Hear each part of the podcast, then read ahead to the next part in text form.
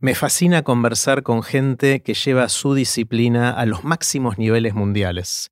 En particular con deportistas. Tuve el lujo a lo largo de los años de conversar en Aprender de Grandes con gente como Manu Ginóbili, Gusti Fernández y Gonza Vilariño que hicieron justamente eso y aprendí un montón hablando con cada uno de ellos. Hoy tuve el lujo de conversar con los mejores ajedrecistas de la Argentina.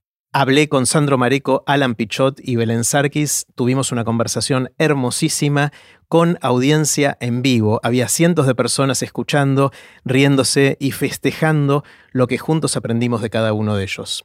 No hace falta saber jugar al ajedrez para disfrutar de este episodio, pero durante algunos momentos de la conversación jugamos al ajedrez. Esa parte tiene sentido verla en video y no en audio, así que si te interesa ver esa parte, te invito a ver este episodio de Aprender de Grandes en YouTube.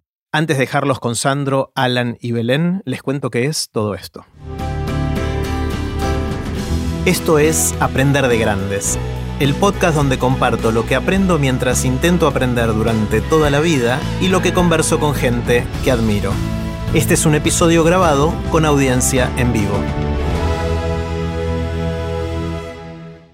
Si te gusta este podcast, creo que también te va a gustar el newsletter de Aprender de Grandes. Es un email corto que mando todos los lunes con ideas para empezar la semana. Podés suscribirte gratuitamente en aprenderdegrandes.com.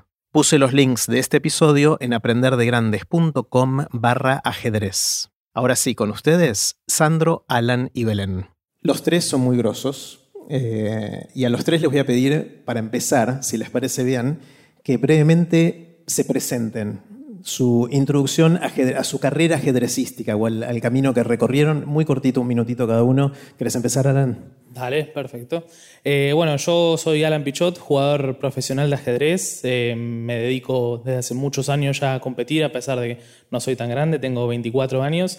Eh, siempre, bueno, tuve, digamos, cierto talento para poder ganar torneos infantiles. no, no trabajaba demasiado como quizás debería. Eh, pero bueno, con los años fui, fui aprendiendo a dedicarme más y a poder eh, esforzarme mucho más y gracias a eso conseguir mucho mejores eh, resultados. Así que muy contento de poder dedicarme a este hermoso juego. Bueno, y, tenés, estás en un ranking alto dentro de los primeros ciento y pico del mundo, entiendo, algo así más o menos. Sí, actualmente entre los 115 mejores jugadores del mundo. Sí. Bueno, espectacular. Gracias, bienvenido. Un aplauso a eso, espectacular.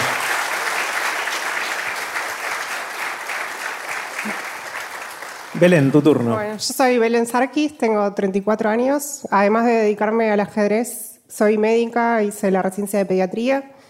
Y bueno, juego desde los 7, 8 años. Fui campeona argentina, jugué mundiales, campeona panamericana y eh, participé de dos olimpiadas que fueron como los logros más importantes en, en la carrera. Recientemente en India. Y bueno, ahora volví a jugar pre-pandemia, hace 3, 4 años, y me enganché de nuevo y acá estoy. ¿En un momento dejaste durante la carrera médica? Jugué, bueno, de muy chica, desde los 7, 8 hasta el 2008. En el 2008 estaba ya en la facultad, segundo año, y ahí era la carrera o el ajedrez, y decidí la carrera. Y pre-pandemia terminé la residencia de pediatría y dije, algo me falta. y volví a jugar. Así que ahora sí me dedico, estoy tomando clases y mi idea es dedicarle un poquito más. Espectacular. ¿Y volviste recién de India entonces representándonos en las Olimpiadas? Estuve, sí, en agosto y ahora, bueno, jugué algunos torneos en octubre, con bastante actividad y programando ahora el año que viene los próximos torneos. Espectacular. Un aplauso para Belén.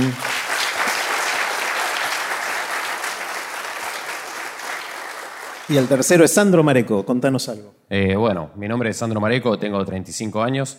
Eh, por ahí, a diferencia de ellos, yo empecé a jugar mucho más grande, eh, a los 13, y que me empecé a dedicar a jugar un poco más fue a los 18.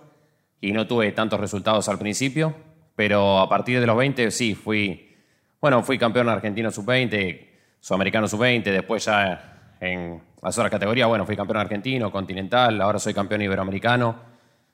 también gané algunos zonales, y gané torneos más o menos en como 14 o 15 países, digamos. Y bueno, ya estuve varias veces entre los 100 mejores del mundo, creo que mi mejor posición fue alrededor de 75.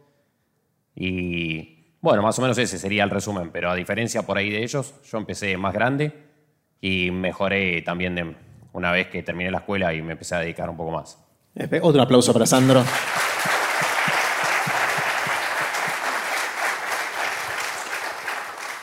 Vieron lo, que dijo Sandro, o sea, no sé si leyeron entre líneas, yo empecé más grande, a los 13. ¿sí? O sea, yo a los 13 no sé qué estaba haciendo, pero bueno.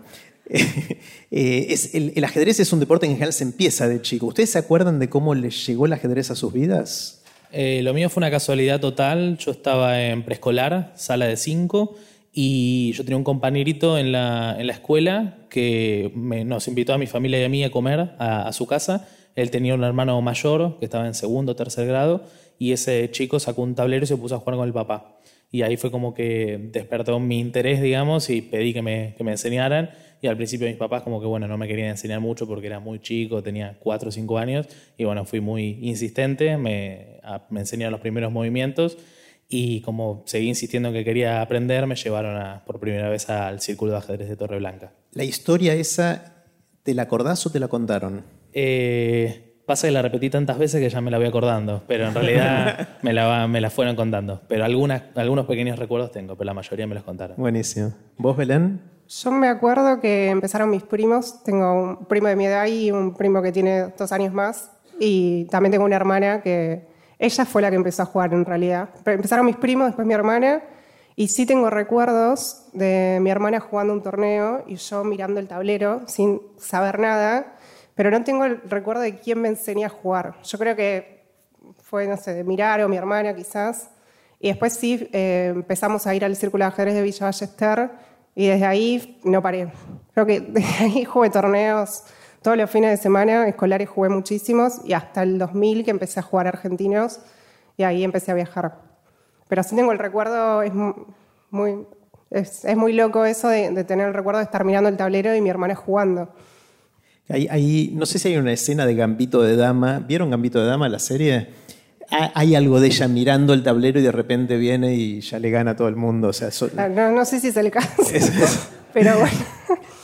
bueno, buenísimo. ¿Vos, Sandro, te acordás? Eh, sí, o sea, yo tenía ajedrez en la escuela y entonces antes de ir al, de comenzar, mi papá me enseñó a mover las piezas cuando yo tenía cinco años, pero no me gustaba el ajedrez. O sea, entonces recién, bueno, mi papá se murió cuando yo tenía nueve años y a los diez ahí yo empecé a jugar un poco, jugué un poquito de escolar, un año, y no jugué más hasta los 13, casi 14, que me llegó un papel de un club de casualidad y empecé a ir al club porque ahí sí me gustaba. Y recién ahí empecé a jugar algunos torneos. Es- son historias un poco distintas cada una, ¿no? No, todos tienen, el- obviamente, el mismo recorrido, pero hay algo de empezar de chiquito que, que ayuda, al punto tal que vos decís 13, te sentías grande ya, ¿no? Eh, no es tanto que me sienta, sino que hasta por estadística lo es. Digamos, normalmente eh, el ranking que yo tenía a los 18, creo que prácticamente ninguno llega a gran maestro después. O sea, de, porque yo tenía un ranking que no era malo para alguien que compite, digamos, era una, podría decir, un aficionado fuerte, pero normalmente no llega ninguno a gran maestro, prácticamente, de los que tenían el mismo ranking que yo a los 18 años. Sería por eso que decía ese ejemplo, digamos, no porque me parezca tan grande ni nada, sino porque normalmente no se da. O sea, casi todos los que llegan a gran maestro o a resultados muy buenos, ya son buenos mucho antes, digamos. Claro. Una de las cosas que a mí me fascina, yo juego al ajedrez mal, o sea, me gusta jugarlo, disfruto, no, juego competitivamente, pero lo disfruto mucho. Y a mí me, me llama mucho la atención cómo ellos pueden ver el tablero, una posición y enseguida sentir cuál es la jugada prácticamente. ¿no? Y, hay algo que para mí es como un superpoder, como yo no sé hacerlo, eh, los veo jugar y digo, cómo hacen para ver lo que ven y para imaginarse y crear las cosas que, que hacen. A mí me, me interesa mucho tratar de entender cómo es el proceso mental de ustedes de jugar al ajedrez. Ustedes se sientan frente al tablero, hay una posición, están jugando. ¿Qué hacen? ¿Pueden describirlo? ¿es algo que pueden contarnos en qué consiste pensar el ajedrez? Yo creo que es un, o sea, por lo menos como lo tomo yo, creo que es un juego de toma de decisiones en general, donde vos tenés que tomar decisiones constantemente durante un plazo de cerca de cuatro horas más o menos. Pueden durar menos las partidas, pero más o menos por ahí. Y en general va a ganar el que tome mejores decisiones. Vos tenés que trabajar bastante como para llegar a tomar las mejores decisiones, o por lo menos mejores que tu rival, digamos, dentro de todo. Y eso es un proceso largo de, de, bueno, de aprender a, trabajar mejor las aperturas, el medio juego, eh, los finales, digamos, cómo ser el jugador más completo posible en cada etapa del juego. Eh, pero es una toma de decisiones constante, ¿no? Y vos tenés que ser más inteligente que tu rival para poder elegir mejor el, camino, digamos. Está genial. ¿Ustedes lo viven parecido o no? Yo creo también, bueno, cuanto más estudias y, y jugás, ¿no? Porque va de la mano, creo que el estudio y, jugar. Eh, después, una vez que estás en el tablero, juega mucho la intuición también del, del, jugador, ¿no? Porque hay posiciones que uno ya intuye qué jugada hacer y eso se forma con el estudio previo y, y, y, jugar la actividad. Es como que vas desarrollando una intuición eh, de haber mirado. Además, bueno, para los que no saben jugar, el ajedrez tiene tres fases: la apertura, el medio juego y finales. Y en la apertura, bueno, ahora ya hay mucho estudio de teoría y uno quizás ya va a un torneo con, con muchas cosas estudiadas. Y en esa parte de, de la partida Salvo que te cambien quizás alguna jugada que no sabes, ahí tenés que ponerte a pensar. Pero la apertura generalmente, bueno, el nivel de los chicos, eh, por ahí ya hay muchas jugadas que, ya se saben y ahí no tenés que dedicarle tanto tiempo a, pensar. Es más memoria automática en, la apertura. Salvo que eso, que te cambien alguna jugada o, no sepas la, apertura. Claro, que te sorprendan, te saquen de tu preparación, le dicen, ¿no? Sí, ¿Y vos, Sandro, cómo lo vivís? ¿Cómo lo pensás? Eh, para mí es parecido lo de toma de decisiones pero para mí hay algunos factores más, que es, por ejemplo, como que vos estudiás para tener como cierta información, pero pues yo creo que uno tiene que utilizar cierta lógica, porque muchas veces vos tenés información, pero como la posición no es exactamente lo mismo, a veces vos tenés que ver si ahí conviene hacer algo relacionado con lo que vos pensás o no. A medida que vos vas evolucionando, aprendés como a decidir mejor, pero es como que si bien muchas posiciones son parecidas, no son iguales, entonces vos tenés que ver los detalles que cambian en cada una. Y después otro factor importante, sobre todo en la competencia, es la parte psicológica, porque a veces vos tenés que tomar algunas decisiones que vos sentís que tal vez eh, por ahí no es la mejor exactamente, pero sentís que determinada jugada le puede molestar mucho más a tu rival que otra. Entonces vos también tomás decisiones en base a eso. Que mientras vos lo lleves a tu rival a que tenga como que llegar a posiciones donde sea más difícil, también tus chances aumentan, aunque a veces estés tomando algunos riesgos. Entonces eso uno también lo considera cuando está jugando las partidas. De hecho, bueno, con Alan lo hemos hablado varias veces y eso porque, bueno, él es amigo mío, yo también trabajé con él y de hecho yo en un momento lo entrené, y ahora muchas veces hablamos en general, como ya tenemos un nivel parecido más o menos, o sea, hablamos muchas veces de cosas así. Y yo creo que influyen también esos factores de la parte psicológica, las decisiones que vas a tomar para generarle más problemas a tu rival, digamos. Claro, cuando uno mira la posición intuye algo. Una vez escuché a Magnus Carlsen, al campeón mundial actual, decir que él ve la posición y él ya sabe lo que va a jugar y usa el tiempo para verificar que no se esté equivocando esencialmente, que, que su intuición sea correcta. No sé si siempre es así, alguna vez lo dijo. ¿Ustedes sienten cuando ven la posición, esta creo que es la jugada, y entonces empiezan a evaluar si es la decisión correcta o no? ¿Cómo es el orden? Hay algunas posiciones en las que vos ya lo tenés bastante claro o te da esa sensación y haces parecido a lo que dice Magnus, pero hay otras que es donde tenés más dudas y generalmente en las que tenés más dudas es donde más chance tenés de equivocarte, porque en las que ya sentís al principio por dónde va, en la, cuando empezás a dudar mucho ya es que como que por ahí ves dos o tres y quizás una de las que vos elegís es la jugada, una de las que vos pensás, pero no sabés ver cuál de las tres pensás hacer o decidís hacer. Y ahí es donde muchas veces se te generan los problemas. Ustedes lo ah, vieron así. Sí, ahí está lo que se llama cálculo, vos por ahí ves una posición y tenés una jugada en la cabeza, pero por ahí no es esa la correcta, y ahí es donde tenés que pensar un poco más.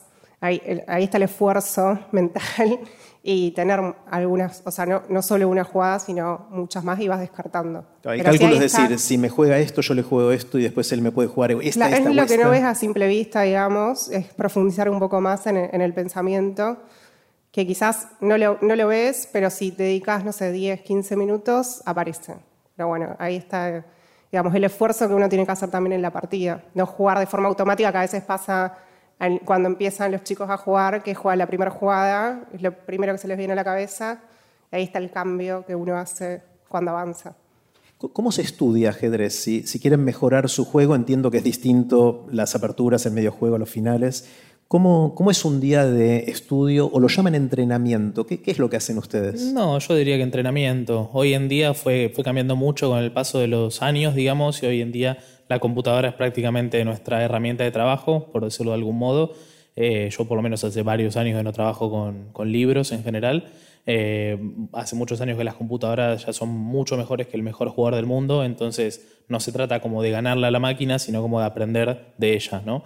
Entonces un poco se utiliza para todos los aspectos de la partida, para ir corrigiendo errores. Y bueno, eh, las computadoras como que se van haciendo cada vez más fuertes, entonces también los jugadores van jugando cada vez mejor, porque ya se van criando directamente con la computadora y eso hace que casi sin verlo, pero a veces el pensamiento sea un poco parecido a cómo puede evaluar una, una computadora, o, las jugadas pueden llegar a ser parecidas. Eso fue creo que evolucionando los últimos eh, años y también por eso creo que la gente en general va a jugar cada vez mejor eh, con el paso de los años. Esto para, darles una idea a los que quizás están un poquito más alejados del mundo del ajedrez, el, el nivel de un jugador se mide con un numerito que se llama el elo de ese jugador. Es un numerito que los jugadores que tienen elo más alto tienen 2.600, 2.700. Magnus Carlsen, que es el primero del mundo, tiene 2.860 más o menos, un poquito más, un poquito menos, de acuerdo al momento. Se estima que las computadoras tienen como 3.500 o 3.800, se, pelea la gente de... Es, es abrumadoramente mejor la computadora que el ser No hay chances jugando con la computadora de, ganarle. ¿no? sería hace poco, no, me acuerdo dónde leí una nota, pero no, no podría ni siquiera empatar ninguna partida el mejor jugador del mundo, en un plazo de, no sé, 10.000 partidas, una cosa así. Una locura. Es, imposible que empate una partida. Ya no hay ninguna manera. Claro, ¿y eso es por el gran poder de cálculo o por la sofisticación de, la, estrategia, de los conceptos?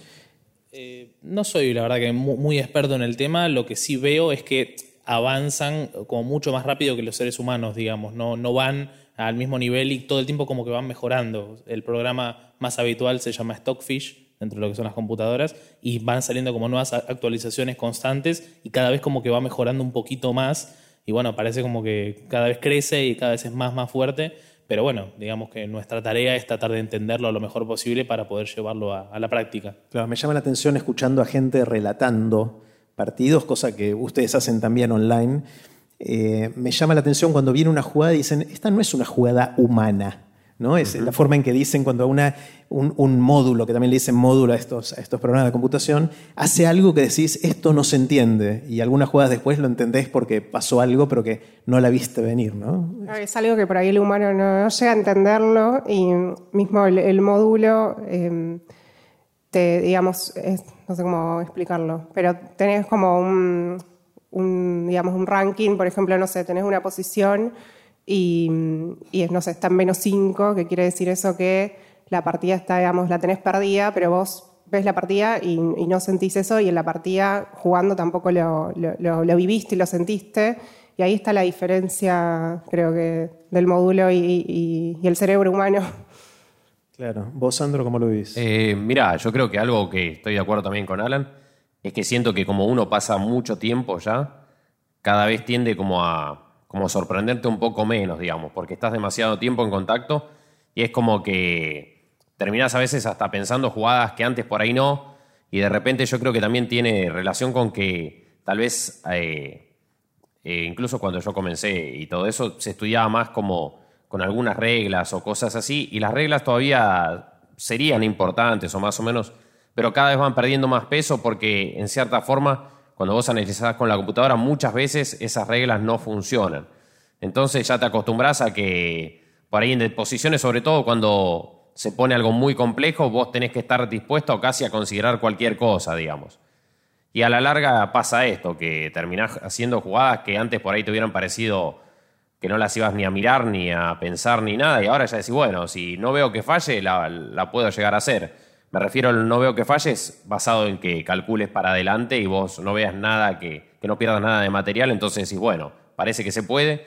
Y así, yo creo que cada vez uno se tiene que ir abriendo más a que, que se puede considerar todo. Quizás hace muchos años era como un juego donde había muchas cosas que ya inicialmente casi que no se podían ni mirar. Ahora muchas veces vos tenés como que mirar todo y después ves qué haces, pero como que ya tenés que estar dispuesto a que Incluso a veces pasa que por ahí algún rival te hace alguna jugada que inicialmente ya te parece fea, pero vos decís, bueno, si él juega bien, evidentemente alguna idea tiene que tener, digamos, no. Entonces es como que te predispones a que tenés que considerar muchas más cosas que antes, tal vez. Está bueno, quizás las simplificaciones que había eh, históricamente de estos conceptos de esto se hace, esto no se hace, era una manera, una manera de simplificar un juego tan complejo, ¿no?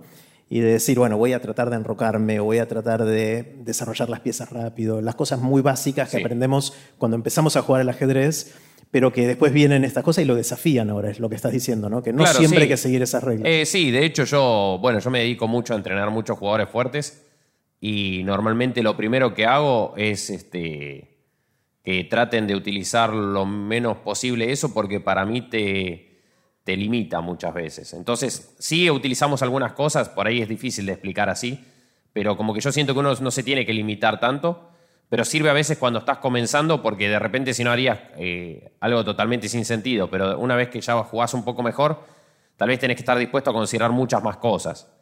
Y sí, pasa esto, que de repente por ahí vos ves una partida entre jugadores, los jugadores más fuertes del mundo y están como en contra de todas las reglas básicas, digamos. Y vos decís, pero bueno, eh, si no cumplen las reglas los buenos, básicamente es porque se tiene que poder, digamos. Es algo así. Eh, Volviendo al tema del entrenamiento, de cuando ustedes se preparan, entiendo que las aperturas es estudiar teoría, que hay mucho escrito o desarrollado en, Internet de eso y uno dice, bueno, voy a estudiar cierta apertura porque quiero jugar eso contra E4 o lo que fuera, o E5 o, D4 o lo que fuera. Eh, y entonces uno profundiza en las variantes, ¿no? Y si me juega esto, hago esto. O sea, es como que hay un árbol de cosas. Ante las opciones del otro, vas profundizando cuál quieres hacer hasta que el otro juega una que vos no habías preparado. Y ahí de alguna manera empieza el medio juego, ¿no? ¿Es así o...? Eh, sí, sí, depende. En realidad es difícil definir dónde termina la apertura y dónde empieza el medio juego porque cada vez a veces se estudia más. De hecho, hay jugadores que a veces en algunas variantes estudian casi hasta el final, digamos, las posiciones. Hay unas que son más forzadas. Pero en principio, la apertura se considera las primeras jugadas, digamos, y es difícil definir dónde termina una cosa u otra, pero sí, cuando uno tiene que empezar a pensar y ya están los dos como jugando, se considera un poco más así el medio juego. ¿Y, cómo se entrena el medio juego? ¿Qué hay que hacer? Yo le voy a dedicar estas próximas tres horas a entrenar mi medio juego. ¿Qué hago? Bueno, yo creo que en general puedes analizar diferentes tipos de posiciones eh, por ejemplo, uno puede entrar a una plataforma de internet y ver las partidas que se están jugando en este momento en todo el mundo. Un torneo en Noruega, un torneo en España, en cualquier lugar. Y, por ejemplo, puede haber determinadas posiciones que te llamen eh, la atención, digamos, y poder analizarlas por tu cuenta. Ese es un factor. Otro, por ejemplo, es entrar a otra plataforma y hacer ejercicios, por ejemplo, eh, que son posiciones en general de medio juego, que uno tiene que tratar de, de, acertar, digamos, con cálculo la mejor jugada. Entonces estás entrenando un poco medio juego y un poco también cálculo. O si no, también ver, por supuesto, las partidas de los mejores jugadores del mundo y ver por qué hicieron tal, esta cosa, por qué hicieron la otra, digamos, planes, digamos. Eh, eso creo que es eh, para analizar un poco medio juego, que creo que es donde los mejores jugadores marcan como más la, diferencia posiblemente. ¿Vos, Belén, hacés algo parecido? Sí, y lo mismo, y mm, también, bueno, estrategias eh, de las partidas más clásicas, eso está bueno. Después se presenta la partida, quizás no la misma posición, pero por ejemplo, no sé, cambiar una torre o cambiar una pieza menor, un caballo por un alfil, y son posiciones que se van repitiendo. están los patrones que uno tiene en la cabeza y que, bueno, después te ayudan. Por ahí es esto de la intuición, que ya uno ya sabe en qué posición cambiar una pieza y en, cuál no. Antes mencionaron el factor psicológico en todo esto, ¿no? Y cómo influye en cuando uno está jugando, sobre todo presencialmente y, quizás también de manera online. Eh, y a veces uno juega cuatro o cinco horas una partida y deben quedar exhaustos, ¿no? O sea, hay, un tema de, resistencia física también de esto, es, debe ser muy cansador, ¿no?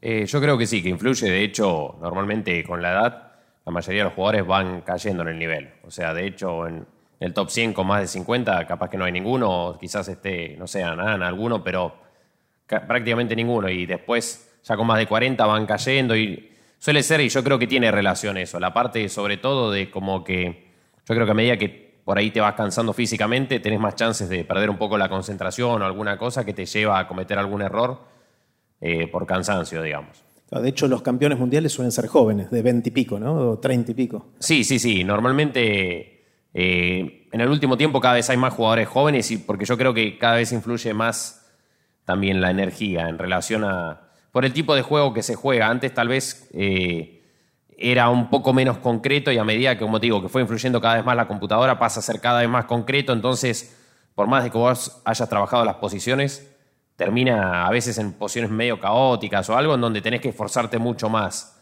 Y bueno, de repente eso yo creo que exige en la parte física, sobre todo en la parte de resistencia. Yo creo que eh, la parte de resistencia, sobre todo aeróbica y todo eso, ayuda para la competencia. O sea, cuando entrenan también tienen que entrenar corporalmente para estar bien, ¿no? Va de la mano, sí. No, y además no solo es la partida, sino que por ahí tenés torneos de 11 rondas todos los días. Y hay veces que hay torneos que jugás dos partidas por día, que eso también tenés que estar preparado. Y bueno, si seguís jugando después torneo, necesitas un descanso entre torneo y torneo para, para jugar. Y, una de las cosas, volviendo a la, psicología de todo esto, que a mí me, me, mata literalmente, es cuando veo partidas que estuvieron parejas y sobre el final, después de cuatro horas de juego, uno comete un error y el otro le gana enseguida, ¿no? Es como que se cuelga algo en la jerga. ¿no? Y además, bueno, juegas con tiempo, ¿no? Además en los torneos y cuando viene el apuro de tiempo por ahí hiciste una, partida hermosa y los nervios jugar en contra, que me ha pasado muchas veces, o de estar ganada y empatar o perder, eh, o al revés, ¿no? Ganar partidas que estaba perdida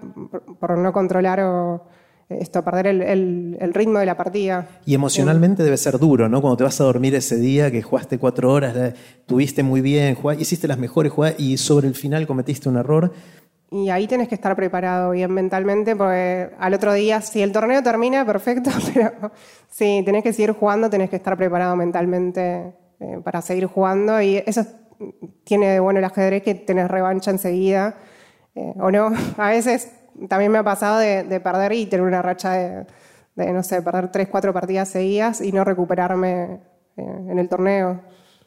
¿Ustedes cómo lo viven? Eh, bueno, algo de lo de la atención también es que depende del tipo de torneo. Eh, un detalle importante es que uno normalmente prepara contra alguien específico. Entonces ahí vos también tenés cierta atención en la preparación porque si ves que tu rival está muy preparado, muchas veces pasas varias horas revisando a ver qué vas a hacer. Y después el otro detalle es que en las rondas finales, muchas veces cuando estás pensando en eso, también, bueno, está toda la, la atención de cómo querés que salga el resultado y después si las cosas salen bien, suele estar bueno y si las cosas, bueno, salen mal, suele ser un día muy difícil.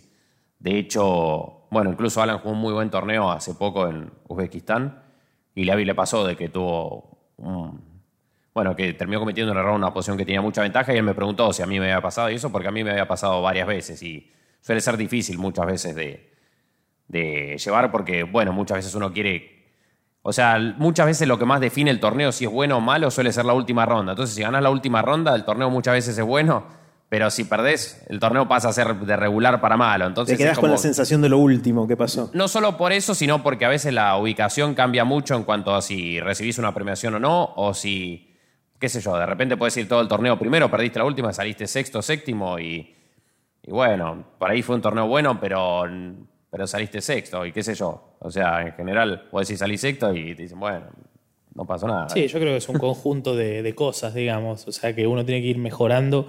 Eh, o sea, no solamente la parte de estudiar muchas horas, sino el cuánto tiempo uno va a descansar, cuántas horas va a dormir, qué es lo que va a comer, eh, la rutina que uno pueda tener en un torneo, de a qué hora se va a levantar, cuánto tiempo va a preparar. Eh, la energía que uno tenga a la hora de jugar la partida, estar motivado a la hora de jugar un torneo. Eso creo que es como un conjunto de muchas cosas que todas sumadas creo que da que, puedas rendir lo mejor posible a la hora de, jugar el torneo.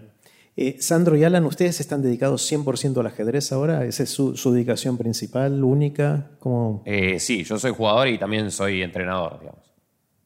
Yo soy solamente jugador, no entreno, o sea, no, no tengo alumnos particulares. ¿Y te dedicas, o sea, tu dedicación full time es el ajedrez? O sea, puedo hacer alguna actividad, como por ejemplo dar una simultánea, que jugar contra muchos jugadores al mismo tiempo. He dado clases eh, grupales quizás, pero alumnos particulares no he tenido prácticamente ninguno en toda mi carrera. Mm.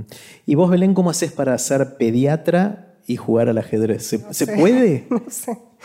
igual, em, bueno, yo hice la residencia de pediatría y ahí trabajé un año y justo cuando quise volver a jugar tuve ahí una crisis existencial eh, de que me faltaba algo y no quería estar todos los días mil horas adentro de un hospital y mm, ahí, nada, estuve con algunos laburos hasta que conseguí un laburo que hago algo médico, pero no asistencial desde mi casa. Ahora, post pandemia, fue remoto, entonces puedo administrar mis tiempos y nada, es más flexible. Si quiero ir a jugar un torneo, puedo hacerlo.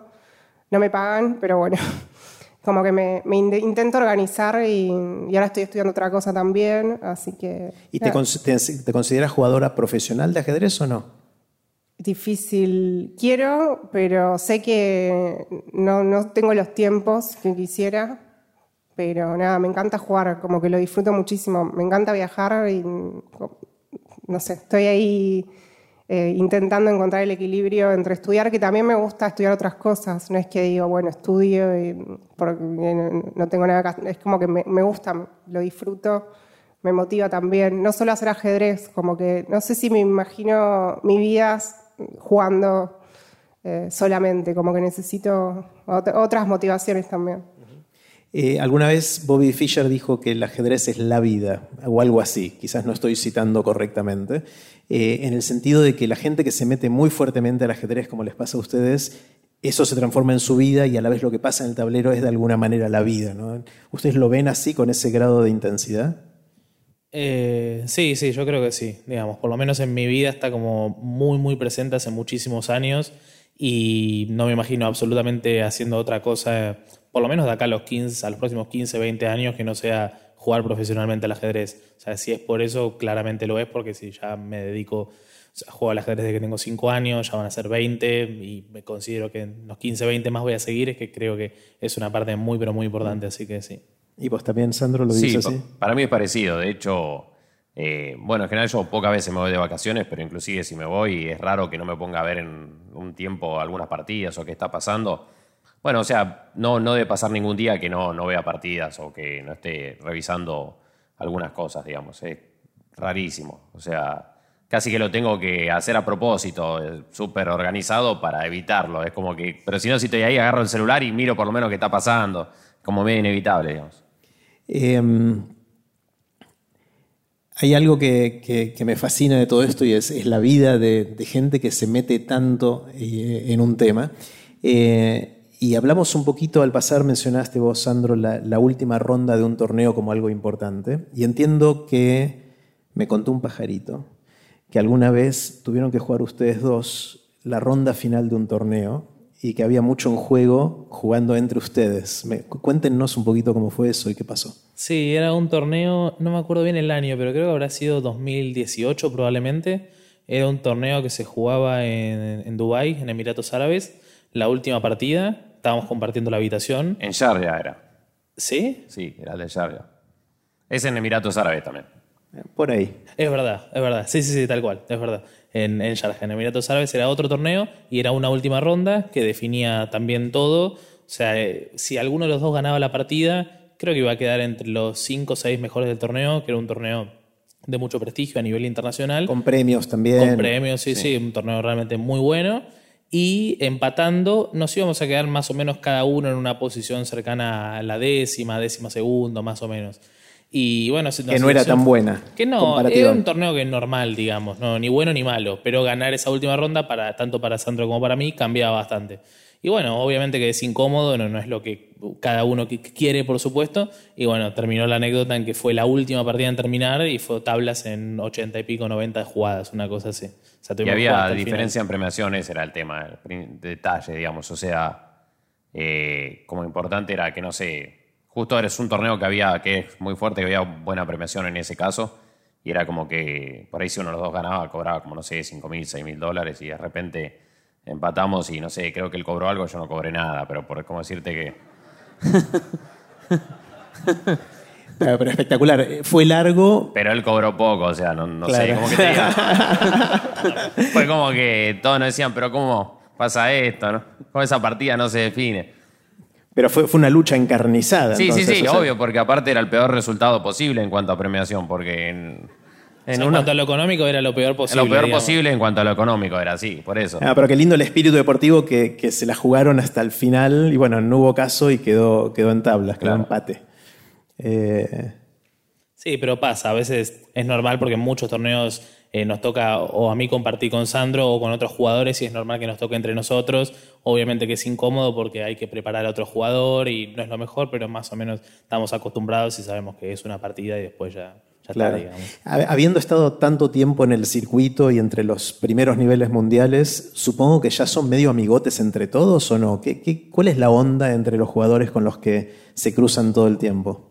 Eh, yo la verdad que no, he hecho tantos amigos, alguno que otro de, mi edad en el último tiempo, pero no, no, no considero que tenga grandes amigos de ranking como similares al mío. O sea, tengo más amigos que tienen un ranking a veces alguno superior, eh, otros que tienen menos, digamos, pero depende del torneo, también un poco el idioma a veces es una, es una barrera, en muchos casos quizás no hablan ni siquiera inglés, tampoco mi nivel de inglés es el mejor posible. Eh, pero, pero bueno, he hecho, digamos, algunos por, por, allá, pero en general están la mayoría por, por acá, por Argentina. ¿Y, vos, Sandro, cómo lo...? Yo soy amigo, pero de varios que juegan bien, pero normalmente de Latinoamérica y eso. O sea, bueno, él también es amigo de algunos en común, bueno, somos amigos entre nosotros también.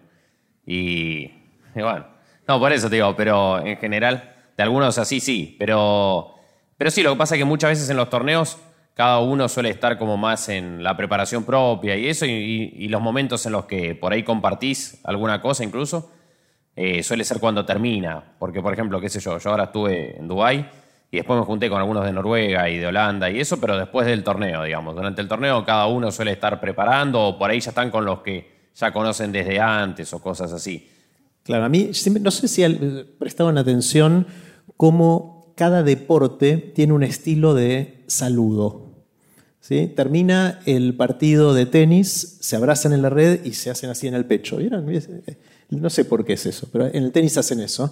Eh, en el fútbol, si ganó un, equipo, se abrazan entre el equipo, los sumo intercambian camisetas y fue un...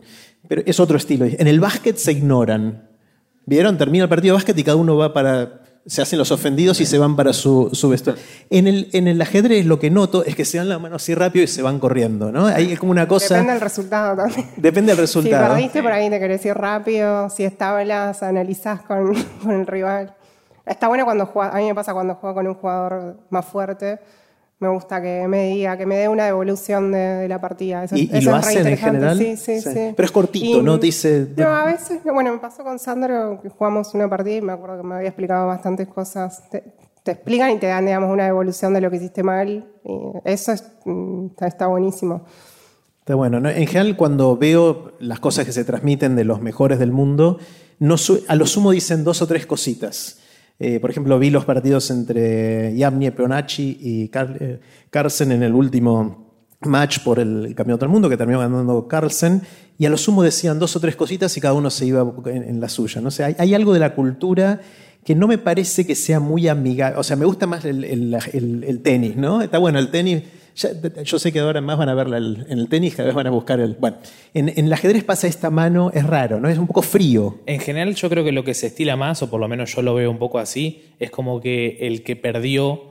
O sea, yo por lo menos si gano una partida, si te gano a vos, como que no te voy a hacer un comentario de la partida porque capaz que no estás de ánimo porque perdiste. Si vos me haces un comentario de la partida, como que te respondo y hablamos. Pero si yo gané, como que no voy a buscarte el comentario para decirte te equivocaste acá, te equivocaste allá, como que no no me parece, acabo de ganar. Se queda más molesto todavía. Es como, más raro. Y por lo menos eh, es, como normal. Pero si vos que perdiste, todavía después de perder tenés ganas de hablar un poco de la partida, hablamos y se puede sin ningún problema. Yo por lo menos lo veo un poco así, digamos. Yo en mi caso, eso, eh, yo cuando iba progresando, eh, utilizaba mucho de preguntarle a los otros jugadores porque yo no tenía entrenador, entonces me le preguntaba todo el tiempo a los que me ganaban cosas y me podía analizar. De hecho, me pasaba bastante tiempo. Eso suele Suele pasar, o sea, como él dice, suele depender del que pierde más que nada, porque si el otro está enojado, vos no te vas a poner a comentarle algo, ¿no? Pero yo por lo menos lo utilicé incluso para aprender. O sea, estaba dispuesto. Pero por ejemplo, en el caso que vos decís del campeonato del mundo, para mí es diferente porque como van a seguir jugando entre ellos mismos y todo, por ahí queda toda una situación rara, por ejemplo. O sea, eh, desde el punto de vista psicológico, si encima, no sé, por ejemplo, una vez pasó que me ganó un jugador que se llama Ganguli, que es un indio que de hecho esa partida me ganó muy bien y él dijo que fue la mejor partida que ganó en su vida encima, ¿no? Pero bueno. Porque me ganó bien y entonces fuimos a analizar. es buena la partida, sí. pero, pero el punto es que después fuimos a analizar y justo ese día yo no estaba tan bien y él estaba inspirado también y entonces ese día me ganó también los análisis. Entonces era gracioso porque estábamos ahí analizando y parecía, digamos, estaba súper inspirado, qué sé yo, y bueno, él habrá estado súper contento, pero vos te quedás con una sensación rara. Después jugué otras veces, empaté dos veces con él y eso es normal. Pero te digo, como que depende mucho del ánimo que tenés. Yo normalmente no soy alguien que, que se queda súper enojado así después de perder, pero hay gente que se enojaba muchísimo, digamos. O sea, sí me molesto, pero no, no se va a notar tanto, digamos. A mí me ha pasado una con respecto a eso, perdón, eh, con respecto a, que te pregunten eh, dónde te equivocaste, alguna cosa así, de por ejemplo con algunos chicos de la India, que hoy en día son mucho más conocidos porque ya tienen 15, 16 años y están a un nivel mucho más alto, digamos, entre los 100 mejores del mundo, pero me ha tocado jugar con ellos cuando justamente viajábamos con Sandro allá por Emiratos Árabes y ellos tenían 11, 12 años y de repente jugábamos, alguna partida era tablas, alguna le ganaba y siempre terminaba y, venía, el, chico me preguntaba en, qué se equivocó. Así, él o la madre, porque a veces, muchas veces no hablaban inglés y me preguntaba dónde se equivocó. Y a veces ¿Dónde se equivocó mi hijo? Así ¿dónde se corrijo O él mismo, digamos. Y bueno, es gracioso porque hoy ya cuatro o cinco años después ya juega mejor que yo, claramente. Y por ejemplo, una cosa que también me llamó la atención el año pasado, jugando el Mundial rápido, la primera partida me toca Anish Giri, que es el mejor jugador de Holanda, uno de los 10 mejores del mundo. Termina la partida, pude conseguir un empate, estaba muy contento. Termina la partida y me, dice, ¿dónde pensás que me equivoqué? Así como... Él te dijo a vos. Sí, sí, sí. Una pregunta, digo, me estás preguntando esto. Pero también me parece que algunos lo hacen como para tratar de ver hasta dónde calculaste, digamos, qué es lo que viste, eh, alguna cosa así. También, por ejemplo, yo empaté con, en ese torneo con otro de los mejores del mundo y, y le quise preguntar si había tenido alguna chance más y justo una partida que eh, la tengo muy definida, se me escapó y me dijo, bueno, sí, ganan todas, o sea, eh, salvo la que hiciste, eran, ganaban todas absolutamente.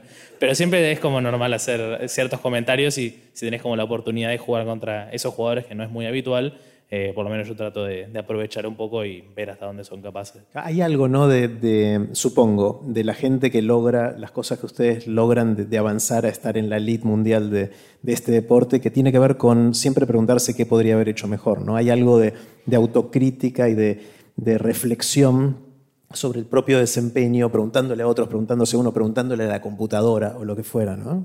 ¿Ustedes analizan mucho sus partidas después? Yo creo que es una cuestión de perfeccionismo que es muy, muy importante. O sea, hace poco escuchaba a Grischuk, que es uno de los mejores del mundo, decir eso, porque ya mientras mejor seas es como muy difícil seguir corrigiendo cosas. Es casi imposible, más para alguien que está entre los 10 mejores del mundo. Ya no sabes, digamos, qué seguir corrigiendo. Entonces es una cuestión de siempre fijarse el detalle, aunque sea muy, muy chico, de cómo hacer para seguir creciendo.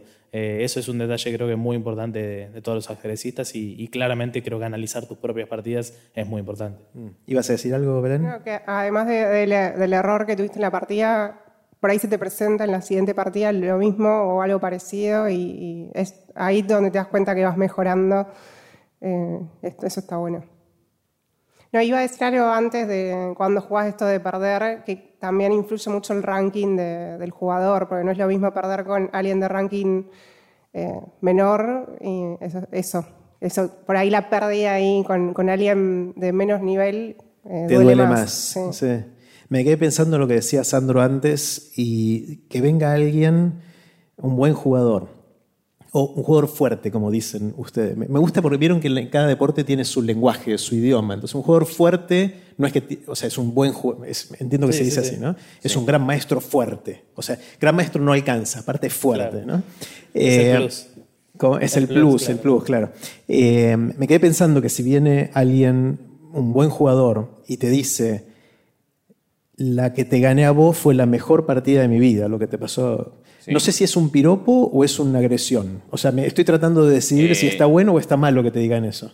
En principio no me lo dijo ahí, digamos. O sea, obviamente él estaba contento, pero después lo hizo porque le hicieron una entrevista, digamos, porque él es... Entonces ahí le preguntaron, pero, pero en principio, digamos, obviamente que depende de cómo lo mires, pero sin duda que para que él lo considere así, también considera que yo soy fuerte porque normalmente, digamos, él seguro le ganó partidas más llamativas a otros jugadores pero por ahí cuando son de ranking más bajo no es lo mismo, digamos. Es como que, que ante una oposición más fuerte vos también, como que vos te pones más contento cuando ganas una partida muy buena, eh, pero sobre todo también influye contra quién, digamos. De hecho, de hecho, bueno, yo te digo, yo trabajo hace mucho como entrenador, entonces yo sé que, por ejemplo, también hay alguna cosa también de cierto ego personal o cosas así que cuando haces una partida buena, como que te sentís bien y decís, uy, qué campeón que soy o qué sé yo, así como otras veces cuando te sale te sale una partida mala, vos te quedas pensando por ahí un montón de tiempo, uy, soy un burro, siempre hago lo mismo, o cosas así.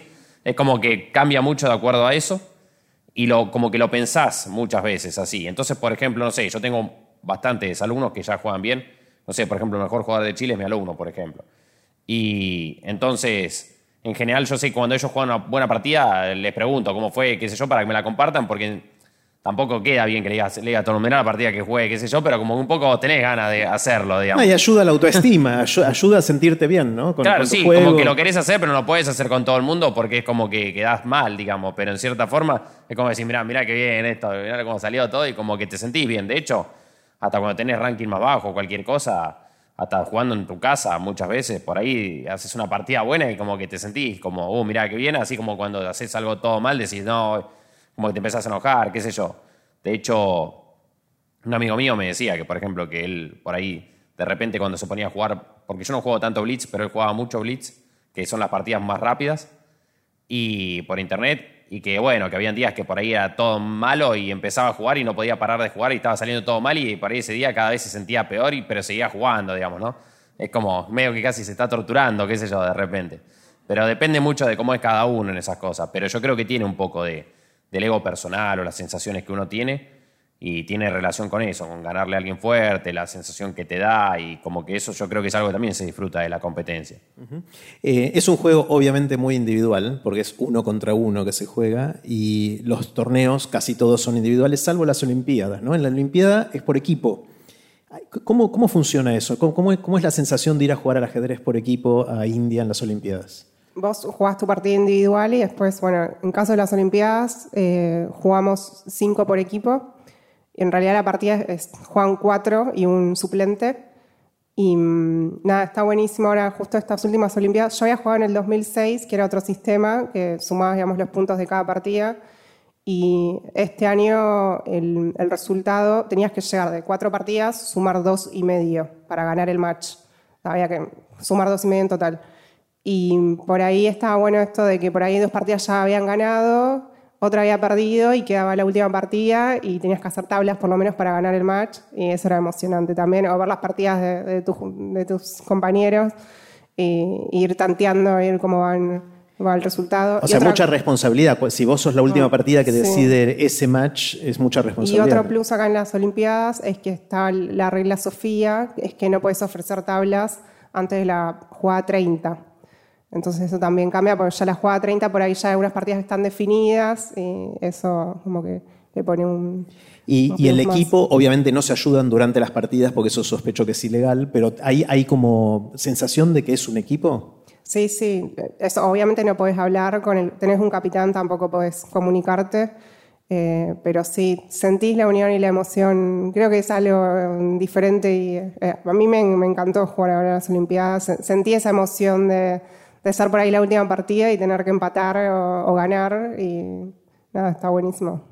Acá Jerry interrumpiendo un poquito este episodio para avisarte que ahora viene una parte en la cual jugamos al ajedrez. No lo dejo en audio porque serían 10 minutos de no entender qué está pasando, pero si te dan muchas ganas de verlo, podés buscar este episodio de Aprender de Grandes en YouTube. Sigamos con lo que pasó después de la partida.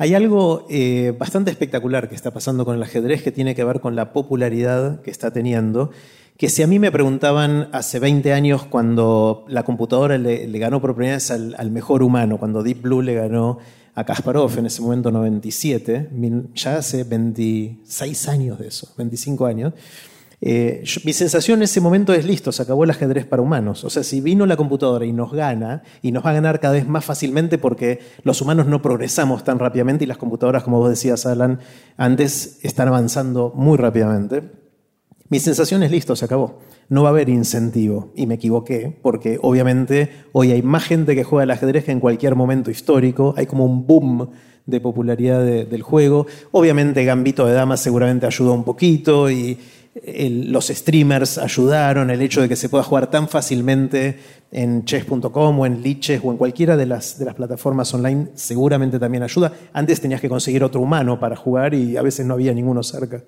Eh, ¿Cómo, ¿Cómo, lo están viviendo ustedes? ¿Es un momento de un boom del juego? ¿Cómo, cómo lo ven? La, pandemia también ayudó un montón, ¿no? Porque la gente estaba encerrada y... Los obligamos, los obligamos a jugar más o menos. Y bueno, de la mano también de muchas páginas, plataformas para jugar, de chess.com, Lichess, mucha gente que por ahí, bueno, no, no competía en torneos y empezó a jugar y post pandemia empezaron a jugar también, a competir. Pero sí, yo creo, bueno, yo que dejé tanto tiempo de jugar, volví a vivir un ajedrez totalmente diferente, eh, más que nada con las tecnologías. Yo me acuerdo de estudiar con libros, iba a los torneos y tenía mi librito, mi cuadernito, las fotocopias de las partidas.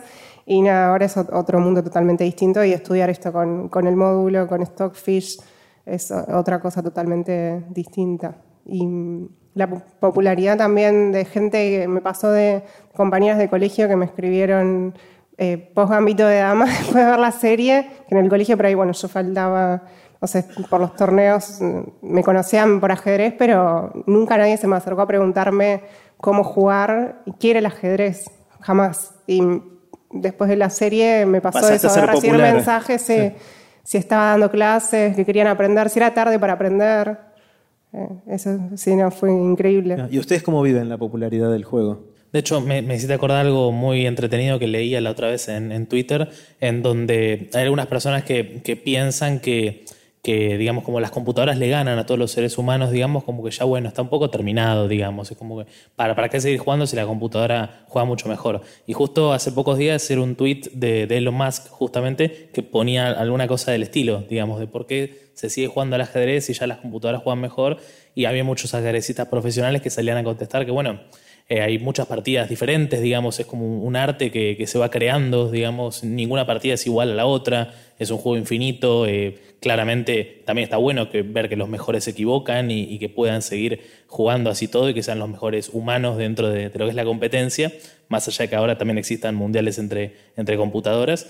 Pero con respecto a la popularidad, yo creo que es muy interesante, fue creciendo mucho, yo creo que Dos factores claves fueron la popularidad en la pandemia con, con, el stream, en Twitch, por ejemplo, que uno puede prender ahora y tiene, por ejemplo, a Nakamura, uno de los mejores del mundo, con más de 15.000 personas viéndolo en vivo, y así hay, varios ejemplos, eso fue un punto de, muy importante. Y lo otro, por supuesto, la serie de Gambito de Dama ayudó realmente eh, muchísimo. Creo que eso ayudó a que el ajedrez se pueda hacer cada vez más popular y eso, por supuesto, atrae más sponsors, más torneos, más jugadores que quieran jugar por ejemplo, hoy un chico argentino que tiene nueve años, que se llama Faustino Oro, que es muy, muy bueno, aprendió a jugar ajedrez durante la pandemia y ya en este plazo de dos años ya juega muy, pero muy bien. Entonces, bueno, ya ahí tenés un ejemplo concreto, claro, en Argentina de lo que ha ayudado, digamos, eh, la pandemia a que, a que crezca, digamos, masivamente el ajedrez. Claro. Eh, ¿Hay algún rol que juegan los, los colegios en esto, las escuelas? ¿Los chicos aprenden en la escuela o no? ¿Ya aprenden online jugando con amigos? Ahora no sé cómo es actualmente. Yo en la época que iba, hace 10 años, digamos, había como. El, el, ajedrez era como un taller opcional, digamos, con un profesor que si uno quería o tu familia quería que vos aprendieras, te llevaba ahí y te enseñaban, pero no era una cuestión profesional como una escuelita de, ajedrez, digamos. Era una cuestión de, bueno, aprender un poco y, y, no mucho más que eso, digamos. Eso es, es como más complicado, digamos, llevarlo como a la escuela en el ámbito más profesional como para sacar mejores jugadores. Hay casos de países en el mundo, pero países donde ya es deporte nacional, como Armenia, como Rusia, de repente, que bueno, el ajedrez se enseña de manera más profesional en las escuelas. Acá hay, hay bastante, como decía al principio, hay bastante tradición ajedrecística en el país, pero no es de los países con más desarrollo, obviamente, ¿no? No, no, no, para nada.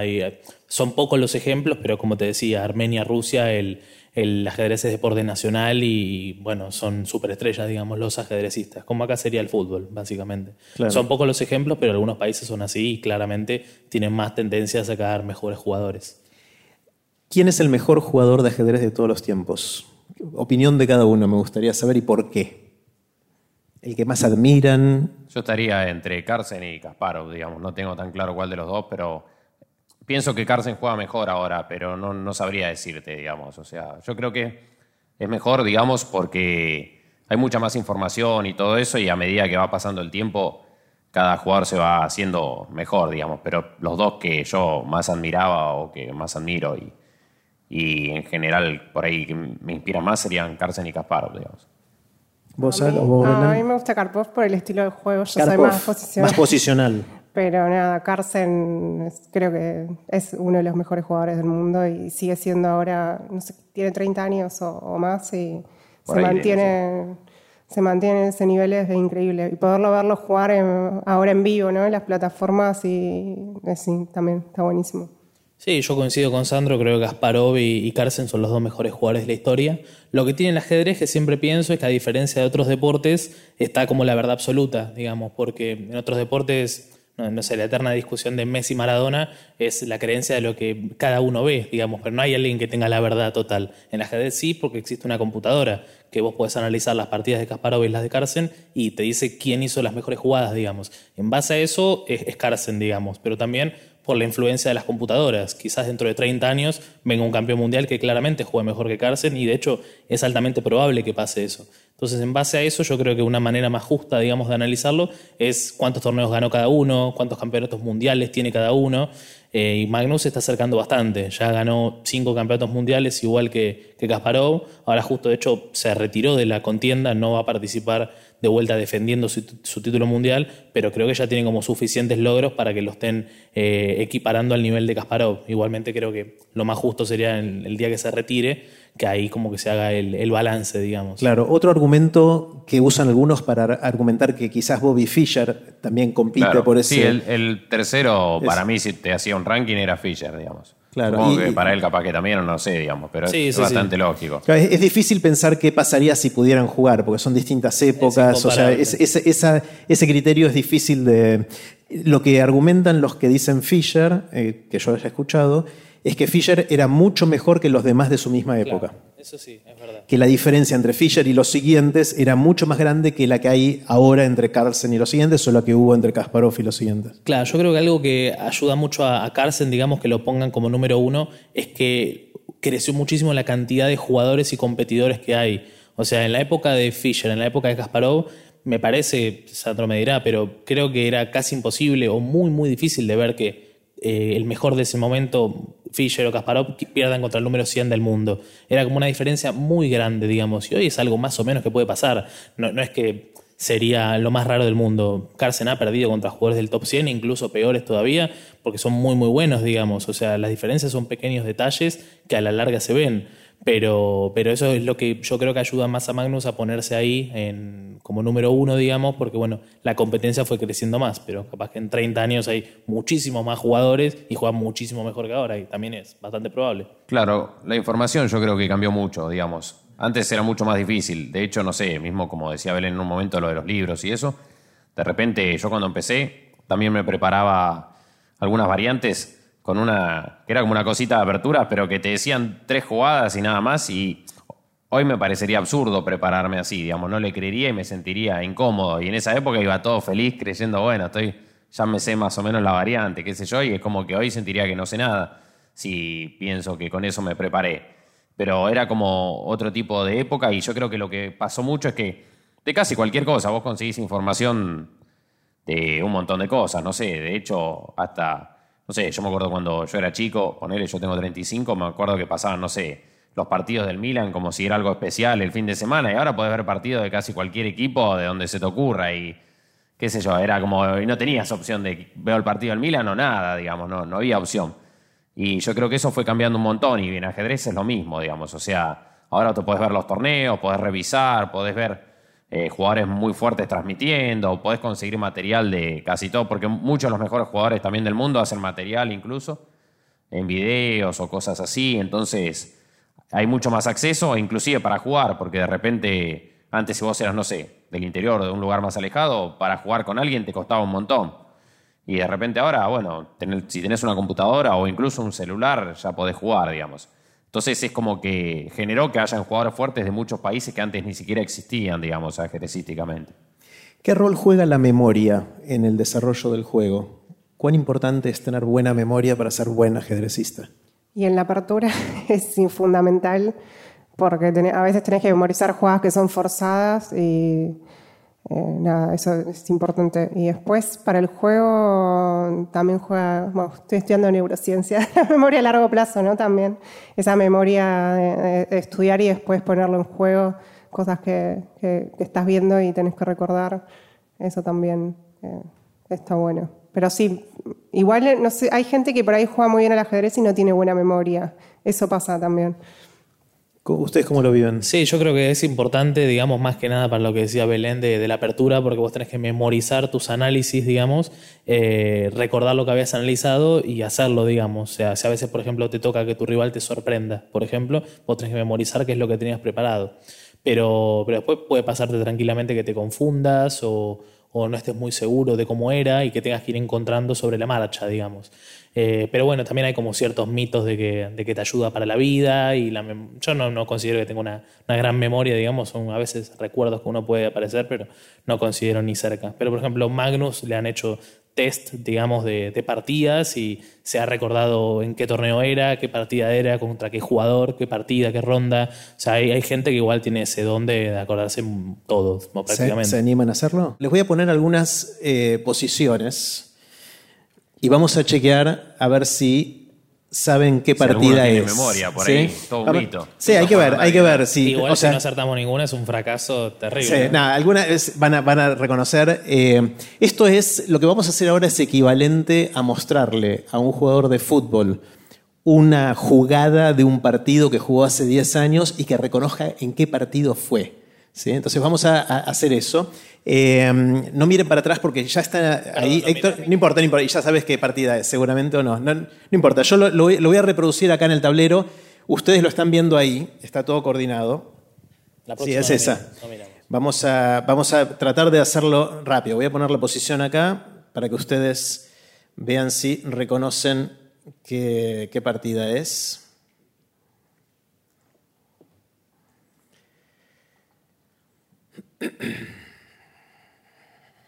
Yo, por ejemplo, Ya sabés qué partida Espera, espera, a espera, algo, sí. sí, sí, espera, espera. Déjame que la terminas y le damos una chance también a los chicos. No, yo igual Ese. los nombres no los sé, así que. a ver. Espera, espera, espera. Algún campeón mundial tiene que ser. El alfil en F7 parece raro. Sí, sí, sí, sí, sí, sí, sí, ahí. Bueno, ahí es- miren qué loco. O sea, yo puse, me confundí donde puse un alfil y enseguida Sandro dice, ese alfil no va ahí. Hay algo que, que está raro. Es como que, ¿no? Eh, a ver, espera, déjame que verifique. Sí. Espera, espera, no digas todavía. ¿eh? Sandro ya la identificó, me parece. Eh, acá está. Eh, bueno, en esta posición le- es el turno de las blancas. ¿Ya identificaron qué partida es? ¿Alguien la- ¿Vos la reconociste? Sí, es una partida de. que es conocido el remate más que nada. Es una partida de Lasker, pero creo que es el Lasker que no fue campeón del mundo, el otro Lasker. Que no me acuerdo cómo se llamaba. No, Emanuel. Ed- Edward, sí, Edward Lasker Edward. me parece. Acércate sí. un poco el micrófono. sí, sí. Edward Lasker, que creo que es el que no fue campeón del mundo. Es, es conocida porque el remate termina muy llamativo, digamos.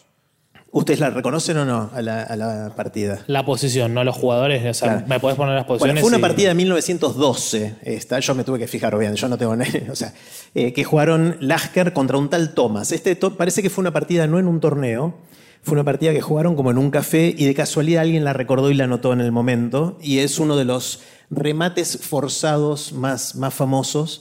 Eh, remate forzado quiere decir que son varias jugadas en las cuales ahora el blanco va a terminar dando mate y las negras no le quedan otra. O sea, es forzado en el sentido que cada vez que las blancas hacen una jugada, las negras tienen que una sola opción o dos opciones o muy poquitas opciones para reaccionar. Esto lo voy a reproducir acá. Eh, tomemos, si puede ser, con esta cámara un poco más cerca porque no, no podemos reproducirlo ahí. Lo de arriba es una foto y yo voy a describir lo que va a pasar. Lo que hace las blancas en esta posición, voy a ver si la recuerdo, la, la refresca hace poquito. Tu memoria. Las blancas hacen, hacen dama por peón jaque. Vamos a ¿no? testear la memoria Vamos acá. a, a testear Vamos mi, a memoria. Pero usted, bueno, Ahí está. pero Sandro reconoció rápidamente la, la partida. Eh, es de 1912, es una partida hace más de, de 100 años. Eh, ahí la, la dama hace dama por peón, se come el peoncito. Ah, está ahí, bueno, es ahí ya. Ah, ¿la tenés ahí? ¿La podés pasar o no? Ah, ¿está así? Espectacular. Bueno, van a, van a seguir ustedes en la pantalla gracias a, a la tecnología de Héctor. Dama por peón jaque. En este momento, eh, el rey tiene una sola, que es comer la dama. Esa dama no está defendida, entonces el rey puede hacer ahí. Y eso eh, se llama sacrificio, porque está sacrificando una dama por un peón y la dama vale mucho más. Exactamente. Es un sacrificio medio engañoso porque lo que viene es forzado. Es decir, no es un sacrificio con riesgo. Porque cuando Lasker hizo esa jugada ya sabía cómo iba a terminar dándole mate al, al negro. La siguiente jugada que hace las blancas es caballo por alfil y le da, le da otro jaque. Fíjense que ahora el rey negro no tiene muchas opciones. Es no puede jaque- volver. Es un jaque doble. Es un jaque el doble, caballo porque está el el alfil, exacto, alfil y el caballo. Entonces, ¿qué puede hacer el negro? El negro no puede ir a G8 porque está el caballo, no puede ir a... Puede ir eh, a H8. puede pero- ir puede ir a H8, H8, pero viene mate. este mate acá. ¿Sí? Si, viene, si va a H8, con el caballo le damos mate. Acá tiene dos posibilidades. O ir para allá atrás, o si no, acá no puede, puede estar el alfil, le queda solo esta. ¿Sí? Que es la jugada que hizo. Ahí va. Gracias, Héctor. Y la jugada que creo que sigue es con No, este caballo o con este. Con este caballo, jaque. Ahí vamos con el caballo de E. Ahí está. A G4, ja- eh, G4 jaque. Eh, y acá veamos, de nuevo tampoco tiene muchas opciones la negra. Las negras pueden, no pueden mo- mover acá y acá porque está el alfil, no pueden ir acá porque está el caballo, única, ¿sí? Eh, ir a G5. Cuando digo las letras G5, fíjense que los que no, saben, los que no están muy familiarizados, la, cada columna tiene una letra y cada fila tiene un número. ¿sí? Entonces, cuando hago referencia a, eh, por ejemplo, en este caso G5, es que el rey se movió a, la casilla G5. Y acá siguió, creo que, peón 4 torre o, esa es la- o, eh, H4 H4, en la nomenclatura moderna. Yo soy de la, de la época de peón 4 rey, esas cosas. Claro. cada tanto vuelvo al, eh, con jaque. Y acá, de nuevo, no hay muchas opciones. Los caballos están los dos defendidos, no puede tomar. Eh, acá y acá no se puede mover, acá tampoco puede estar el caballo, acá el caballo tiene única. Única es moverse a F4, eh, el rey, y después sigue con peón, iba a decir peón 3 caballos, es G3, jaque. Sí, de nuevo, miren que, que tampoco hay muchas opciones, ¿no? Porque el rey, ¿a dónde puede ir? A ver, fíjense, tiene una sola, ¿no? Este es el único lugar donde puede ir el rey. ¿Sí? Y ahora uno estaría tentado a hacer el jaque por acá, pero no puede, porque está el alfil ahí, pero sí puede dar este jaque con alfil E2. Y ahora al rey le quedan muy poquitas, una sola. Miren, miren a dónde fue a pasear al rey. ¿sí? Lo sacó a pasear al rey. Eh, y después sigue con torre H2, jaque. ¿Y qué puede hacer ahora el negro? El negro no puede tomar la torre porque está defendida por el caballo, no puede moverse. La única posibilidad que tiene el negro es irse a G1. Y ahora el blanco puede dar jaque mate de dos formas distintas. Las dos son bellísimas. Una es haciendo enroque largo y la otra es haciendo rey de dos, jaque mate. O sea, hay, un jaque mate que se hace moviendo tu propio rey, descubriendo el jaque con la torre. Y este es uno de los remates que a mí, de chiquito, cuando me lo contaron, más me emocionó. ¿no? Eh, sí, sí, de hecho es, es conocida también por eso, porque son pocas las veces que, que das mate moviendo el rey, digamos, porque o que acá podías hacerlo con rey de dos o enrocando. Sí, yo creo que muchos empezamos por cosas así, o sea, yo por lo menos cuando empecé también veía estas partidas así y bueno, te entusiasmaba, te imaginabas si podías hacer alguna cosa parecida, ¿no? Les mostramos otra, a ver si recuerdan. ¿Les, les gusta esto? ¿Está- ¿Les parece bien? Sí, vamos. Eh, vamos a hacer otra partida. ¿Ustedes lo ven como obvio ahora? O sea, ¿es algo que hubiesen considerado hacer el dama, dama por peón jaque ahí? Yo Dama creo que sí, porque H7. es más o menos, eh, o sea, es justamente forzado. O sea, el hecho es que vos lo vas como tirando el rey para abajo, digamos, y las jugadas es que no tiene ningún tipo de opción. Pero igual también me cuesta porque lo he visto muchas veces la, la partida, incluso lo he mostrado en alguna que otra clase, algún chico que está recién empezando, y como que lo vas tirando para abajo, le vas dando un jaque y lo vas arrinconando. Claro, no es al- difícil de hacer el cálculo, a pesar de que son muchas Claro, jugadas, ese como es son punto. todas forzadas. Es que igual son muchas, son, es Son como mate en 8 o 10 ocho. jugadas, Son son 8 ocho jugadas. jugadas, entonces vos tenés que ir Claro, viendo. es una por fila. Claro, o sea, igual lo tenés, si lo haces, digamos, eh, tenés que tener como seguro hasta el final de, de saber que es mate. si Sí, no- igual para un gran maestro no es un cálculo tan difícil porque normalmente cuando se hace difícil no es tanto porque sea muy largo, sino porque hay muchas opciones. O sea, este como tiene pocas opciones, o a todas las respuestas es más o menos forzado, se hace más fácil. Normalmente uno erra más cuando no es tan forzado y de repente hay muchas posibilidades y no sabes bien cuál elegir. Claro. Se- Porque se, te muchas abre veces- el árbol. se Claro, se empiezan a abrir muchas opciones y no son forzadas, como un jaque o algo así, entonces ahí de repente se te complica mucho más para calcular. Además, sacrificando la dama, tenés que calcular muy bien, porque perdés la partida. Si te confundís Claro, en una o- das en ma- el o medio, das mate o sí, perdés. Esas son las jugadas difíciles. Creo que ya sé. Algo que yo quería decir, yo también sé cuál es la partida. Sí, sí, esta, esta es muy famosa también. Pero El punto que lo que yo iba a decir es que en general, algo que también cuando estábamos hablando de lo de estudiar y eso, yo creo que algo que también sirve para estudiar o entender posiciones es ver mucho las estructuras de peones y yo ya más o menos cuando vas poniendo la estructura de peón, de peones más o menos me imagino cuál puede ser la partida. O Igual cuál yo me puedo equivocar, así que la digo en todo caso primero a ver si me equivoco. Espera, espera, espera, que yo me soy fijo. malísimo. O sea, en Eh, esos datos soy malo, pero creo que justo Eh, esta. ¿hay, ¿Hay alguna pieza que te suena que está mal puesta? Pues ya tengo, tengo miedo de... A ver, espera, ¿eh? No estoy Eh, totalmente seguro, por, por cómo pusiste las primeras piezas, ya me Sí. parecía que era una partida ahí. Sí. Yo sí, que. sí, espera, ¿eh? Pero Eh, igual ahora tengo más dudas que antes. Así. que- Bueno, la- las blancas acaban de hacer E5, acaban de hacer esta jugada. Ah, sí, sí. Eh, ¿vos, le- ¿Vos la conocés esta, Belén, o no? No, estoy pensando, pero. Esta es una partida... ¿Qué partida es? A mí me Pará, parece que es la una digo yo, de- la digo yo primero a ver si me Dale, equivoco. dale, dale. Yo creo, si no me equivoco, que es un Fischer Petrosian del 72. Yo digo Fischer con Cerca, Spassky. cerca. Eh, Fischer con perdón. Spassky. sí. Ah, ¿es Spassky o...? Es Spassky, sí. Claro, esta es la partida 6 del Del match del mundo, del, sí. del mundo de Reykjavik. Soy malo en datos. Del 72. 72. Eh, en esa, Fischer le había ganado Petrosian 6 a 0 en, en la- en las eliminatorias para llegar. Y, y esta es, es la partida número 6, que es. le- le- la gente le dice el match o el, el- el torneo, del- no el torneo, el match, Match del del siglo. siglo. Porque fue, era la Guerra Fría y era Estados Unidos contra Rusia, era Bobby Fischer, que era la estrella de Estados Unidos, contra el imperio ruso del ajedrez, porque los rusos siempre eran los mejores, y en ese momento Boris Spassky era el, campeón mundial y, y defensor, eh, y Bobby Fischer empezó perdiendo la primera partida, no se presentó en la segunda, y después lo dio vuelta y terminó ganando, ¿no? Pero mm, eh, terminó creo que 12 y medio contra 8 y medio, una cosa así. Pero fue una cosa larguísima, con, con alegatos de espionaje y de espías y de no sé qué. O sea, realmente era la Guerra Fría llevada al tablero del ajedrez. Fue una cosa increíble en 1972. Bobby Fischer ganó, se coronó campeón mundial y después nunca más jugó. no defendió, no volvió a jugar y desapareció por mucho tiempo. Después apareció un tiempo y bueno. Eh, Igual algunas cosas, supuestamente, no tanto en este match, pero pasaban porque, por ejemplo, Taimanov perdió previamente, que es otro jugador que perdió con Fischer, y él mismo había como una historia que contaba que era como que normalmente él siempre que entraba en la Unión Soviética, como era famoso y eso, nunca le revisaban lo que traía. Entonces, normalmente llevaba algún libro que por ahí no, no era tan correcto o cosas así, ¿de acuerdo? Y decía que esa vez que volvió le revisaron todo y le sacaron un montón de cosas, digamos. Porque, bueno, ya no era como claro. ya no estaba más en, en los que podían hacer lo que querían, digamos, por decirlo de alguna manera. Era como que ya le pusieron mucho más control. Entonces yo creo que muchas de esas cosas sí pasaban. ¿no? O sea, no sé en qué medida, pero te digo, como que alguna cosa podría pasar. No sería tan raro para mí, de imaginar.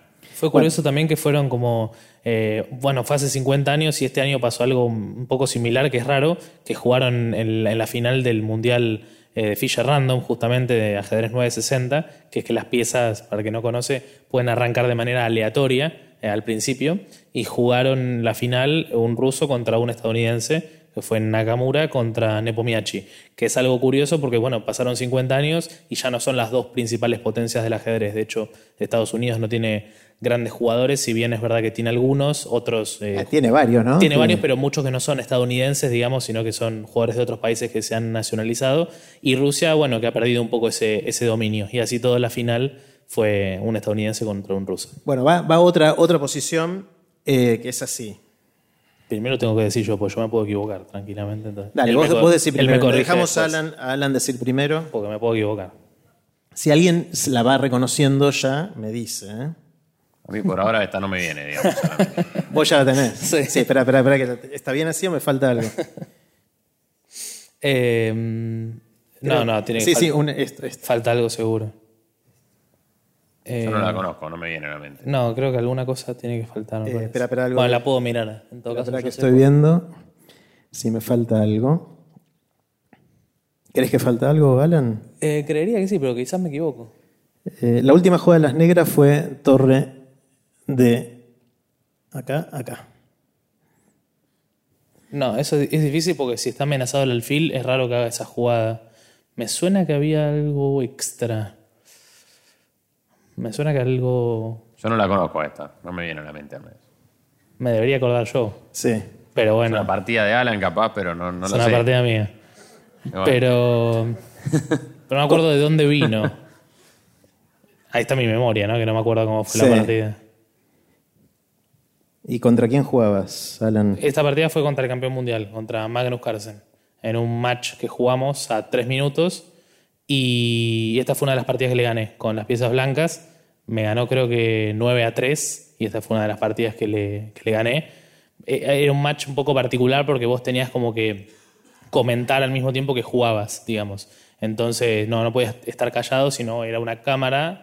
Vos jugabas online, digamos, no, no presencial, no en un tablero, y vos tenías que ir transmitiendo como tus pensamientos. ¿Y, Yo- y el otro escucha tus pensamientos? no, o no, no. Ah. Cada uno lo hacía, digamos, yo lo hacía en español, él lo hacía en inglés y cada uno como en su canal, por decirlo de algún modo.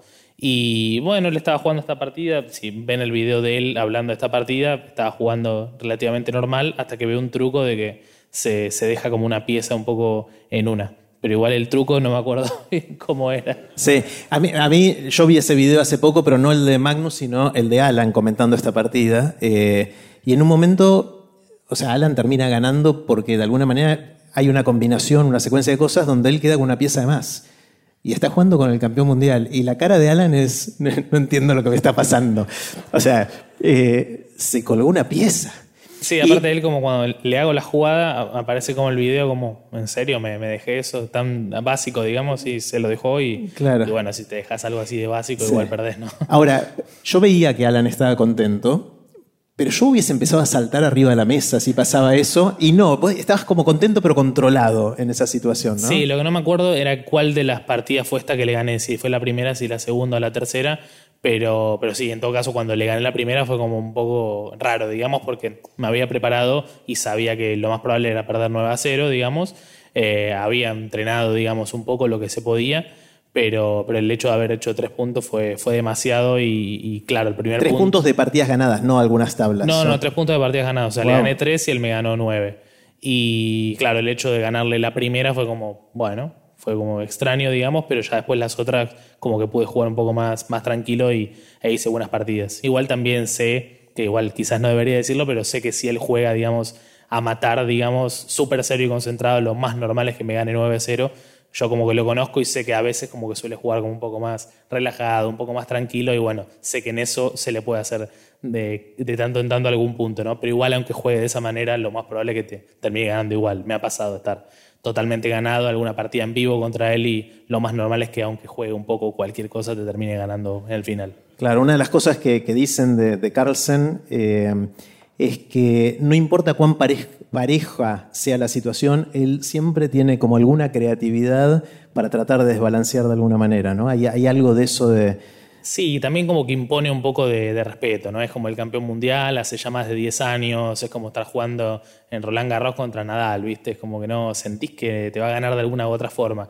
Pero igual hace poco me jugó, me, me tocó en una última ronda de un torneo presencial y medio que hizo un poco cualquier cosa en la apertura, yo estaba totalmente ganado y al final se me terminó escapando. Obviamente te quedas con bronca, pero siempre como que tiene algún recurso adicional como para seguir molestando y creando cosas. Y, ¿Eso y te terminó en tablas o te, te- te ganó? no, no, no me ganó, me ganó al final.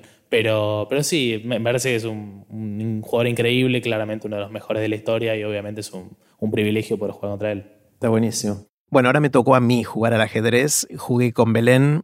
Belén me ganó fácilmente. Terminé perdiendo por tiempo, pero ella tenía posición muy superior ya en ese momento. No lo dejamos acá, así que si querés ver esa partida y ver cómo Belén doblegó mis vanos intentos de cuidar mi rey, te invito a que lo hagas en el canal de YouTube de Aprender de Grandes buscando ajedrez este episodio. Ahora sí, sigamos con la conversación después de mi partida con Belén. Eh, yo me acuerdo que cuando yo empecé también me parecía raro de terminar comentando una partida, diciendo las casillas o cosas así. Y como que comentábamos con los otros, tipo, moví la torre para acá o el alfil para allá. Y de repente me decían, no, tenés que comentar con las casillas. Y dije, no, esto es imposible, nunca lo voy a hacer así. Bueno, después obviamente que- Llega un momento que lo... que lo terminás haciendo así. Y entonces, por ejemplo, muchas veces eh, me pasa de repente que, que por ahí viene alguien que por ahí sabe jugar hace poco, cosas así, y te hace preguntas que por ahí son súper simples, digamos.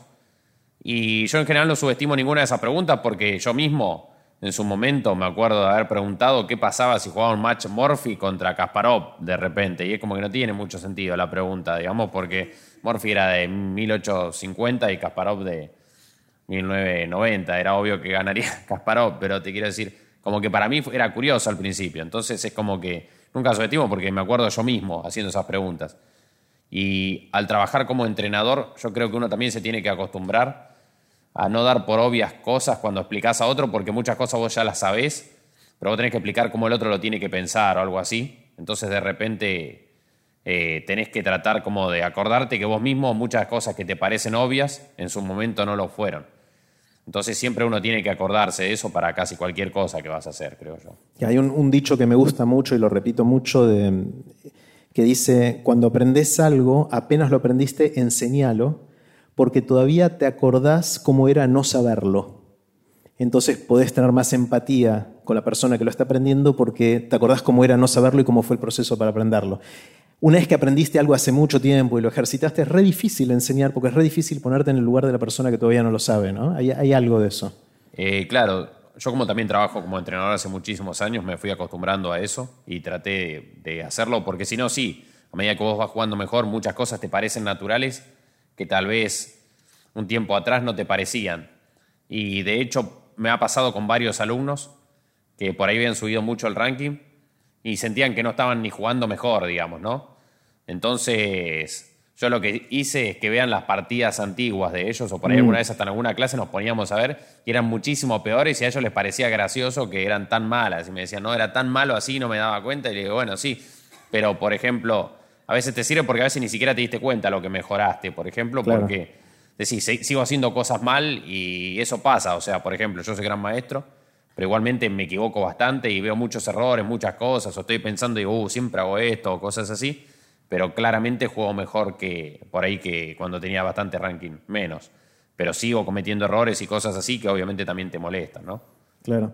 Eh, hubo mucho ruido en el mundo del ajedrez en los últimos meses por escándalos de hacer trampa.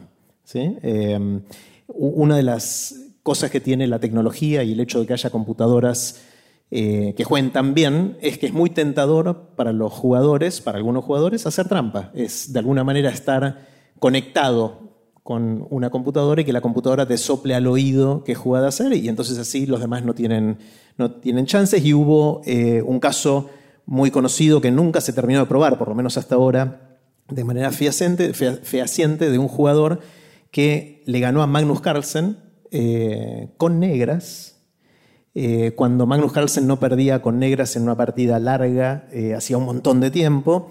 Y este es un jugador más o menos sesenta y pico del mundo, era en ese momento, de, Estados Unidos. Y Magnus después de ese día dejó el torneo. Ese día perdió y al día siguiente no, o sea, abandonó el torneo, cosa que nunca había hecho en su carrera. Y después insinuó por Twitter, por Twitter que este otro jugador había hecho trampa. Eh, obviamente es muy tentador y hay, hubo un montón de casos eh, comprobados de trampa, ya sea de juego online, donde es bastante más fácil hacer trampa, eh, o de juego presencial, donde es más complejo, pero puede haber formas de hacerlo. ¿Cómo están viviendo este tema? ¿Es algo que les preocupa? ¿Es algo que, es importante para el futuro del ajedrez? Parece que Magnus cree que sí, porque se estuvo jugando su reputación y ahora un juicio y un montón de cosas por estas cosas. ¿no? ¿Cómo, cómo lo ven? Sí, yo creo que es un tema muy, muy complicado, muy complejo, porque em, en otros deportes, digamos, la diferencia es que no te garantiza el éxito 100%. Eh, consumir alguna sustancia ilegal, por ejemplo, te puede ayudar, es como algo que puede darte una mano, pero no te va a garantizar el éxito. Y en el ajedrez sí te lo garantiza al 100%.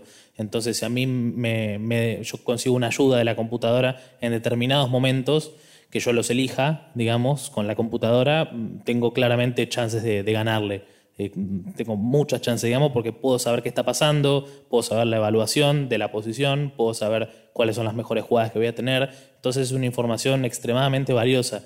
Y al tener esa información de manera muy simple, hoy en día hay relojes inteligentes, anillos inteligentes, celulares que tienen módulos. ¿Anillos inteligentes? Sí, Nunca sí. había escuchado eso. Hay, de hecho, creo que hay. Super, super un anillo. Me parece que hay un anillo que te controla como si fuera un, anillo inteligente. Anillos inteligentes no la tenía. Creo que está lo bien escuché. preparado, ya está. está sí, lo escuché. es que una vez lo escuché a. Una vez escuché a Ginobili que decía que usaba un anillo que le controlaba para. Ah, sí, para dormir. Para dormir. Bueno, ese tipo de cosas tienen Bluetooth, puede estar conectada, puede tener algún módulo, algún micrófono, por ejemplo, y son como pequeños detalles que te pueden permitir hacer trampa, digamos. Y el tema es que salvo los torneos donde están jugando los mejores jugadores del mundo, que hay controles como si fueran de metales, como cuando vos vas a un aeropuerto, digamos, los demás no tienen ningún tipo de control. Y me pasa de jugar abiertos muy importantes en Europa y en Asia y que no haya ningún tipo de control. Vos legalmente no puedes tener el celular mientras jugás la partida, no se puede. Pero técnicamente no va a venir el árbitro a revisarte si vos lo tenés o no. Entonces es como un tema muy complicado y recién como ahora está saltando el tema, pero es un tema que yo por lo menos vengo pensando hace rato de que es bastante simple hacerlo y mientras mejor juegues es más difícil probarlo. Porque vos imagínate que el mejor jugador del mundo haga trampa, es prácticamente imposible que alguien lo agarre porque es, juega muy parecido de verdad a la computadora, entonces nadie notaría la diferencia. Distinto de si un jugador que recién empieza lo hace, todos nos daríamos cuenta que hay algo que no va. Entonces es un tema realmente muy, muy complicado que también es muy difícil de probar al mismo tiempo porque no sabes hasta dónde es la persona, hasta dónde es la computadora. Pero bueno, espero que este escándalo dentro de todo ayude a que las herramientas sean cada vez más fáciles para poder detectar a, las personas que hacen trampa y que tengas castigos claramente duros, ¿no? Porque si no es todo el mundo va a hacer y Ahí sí se podría acabar el juego, si, si no hubiera manera de evitar la trampa. Es que de hecho están empezando, por lo que leí, a hacer algunos estudios de que el, justamente el detector de metales que vos pasás en el aeropuerto, al parecer habría cosas que no detecta, como por ejemplo eh, micrófonos muy chicos o algunos anteojos con Bluetooth, por ejemplo, y ahí sí ya sería un problema grave, ¿no? Porque ahí ya serían controles muy exhaustivos, es como que te empiecen a revisar y ya es una cuestión muy extraña, pero sí es un tema que claramente se le tiene que dar visibilidad porque dentro de lo que es el ajedrez profesional falta mucho que mejorar en ese aspecto, desde mi punto de vista por lo menos. Claro, yo en eso no me perseguía tanto en esas cosas, pero una vez me pasó de jugar con uno que yo sentí como que fue raro, era otro gran maestro, y me acuerdo que estaba Alan y estaba otro jugador que se llama Eduardo Iturrizaga, que ahora es campeón de España, y yo les comenté a ellos, me dio una sensación rara, ellos decían, sí, sí, seguro te hizo trampa, estaban reconvencidos súper rápido. Pero a mí me costaba, digo, no, no, sí, mirá, para mí sí, pero era raro, tenía actitudes raras, pero no te podría decir. Pero yo, por ejemplo, con el que vos decís, el, del caso que es Nieman, yo jugué este año, yo perdí incluso, y fui a analizar y me pareció súper fuerte, es súper difícil, porque por internet y todo eso también pasan muchos casos de que te hacen trampa, pero muchas veces suelen ser jugadores que juegan mucho peor que vos, entonces es como que de repente, no sé, un jugador que siempre fue un jugador de una fuerza determinada, de repente juega extremadamente bien y te gana fácil. Entonces queda. Pero si es un jugador fuerte es mucho más difícil de detectar. Y después las formas de hacer trampa, yo la verdad es que no tengo ni idea, pero deben existir un montón. Y bueno, obviamente que se deben poder inventar varias, pero sobre todo es con el uso de la computadora, digamos, porque aparte un jugador muy fuerte no necesita que la computadora le diga todas las jugadas, necesitas algunas o por ejemplo, qué sé yo, si yo de repente en mi partida pudiera levantar la mano las veces que tengo duda, por ahí levanto cuatro o cinco veces, con que me digan una jugada de la evaluación, ya me haría subir muchísimo mi nivel de juego. Porque... Sí, es, excepto que, según entiendo, te puedes decir esa jugada, pero no tenés ni idea cómo seguir. Si es una jugada demasiado rara, a mm. veces por ahí no entendés el plan. Sería difícil igual, porque probablemente, o sea, como que están las jugadas de computadora o lo que sea, pero si más o menos te la dicen y vos sabés que es la mejor y te dicen la evaluación. Ahí le buscas. Ahí le, encontrás. O sea, si te dan un, dos o tres minutos, más o menos te vas a imaginar. Lo que pasa es que a veces esas que te dicen rara o de computadora o algo así, son jugadas que a vos no se te ocurrirían o que vos no pensarías, pero por ahí si vos, salvo casos muy, muy excepcionales, la gran mayoría, si te dan un tiempito para pensar, vos vas a lograr entenderla y saber por qué.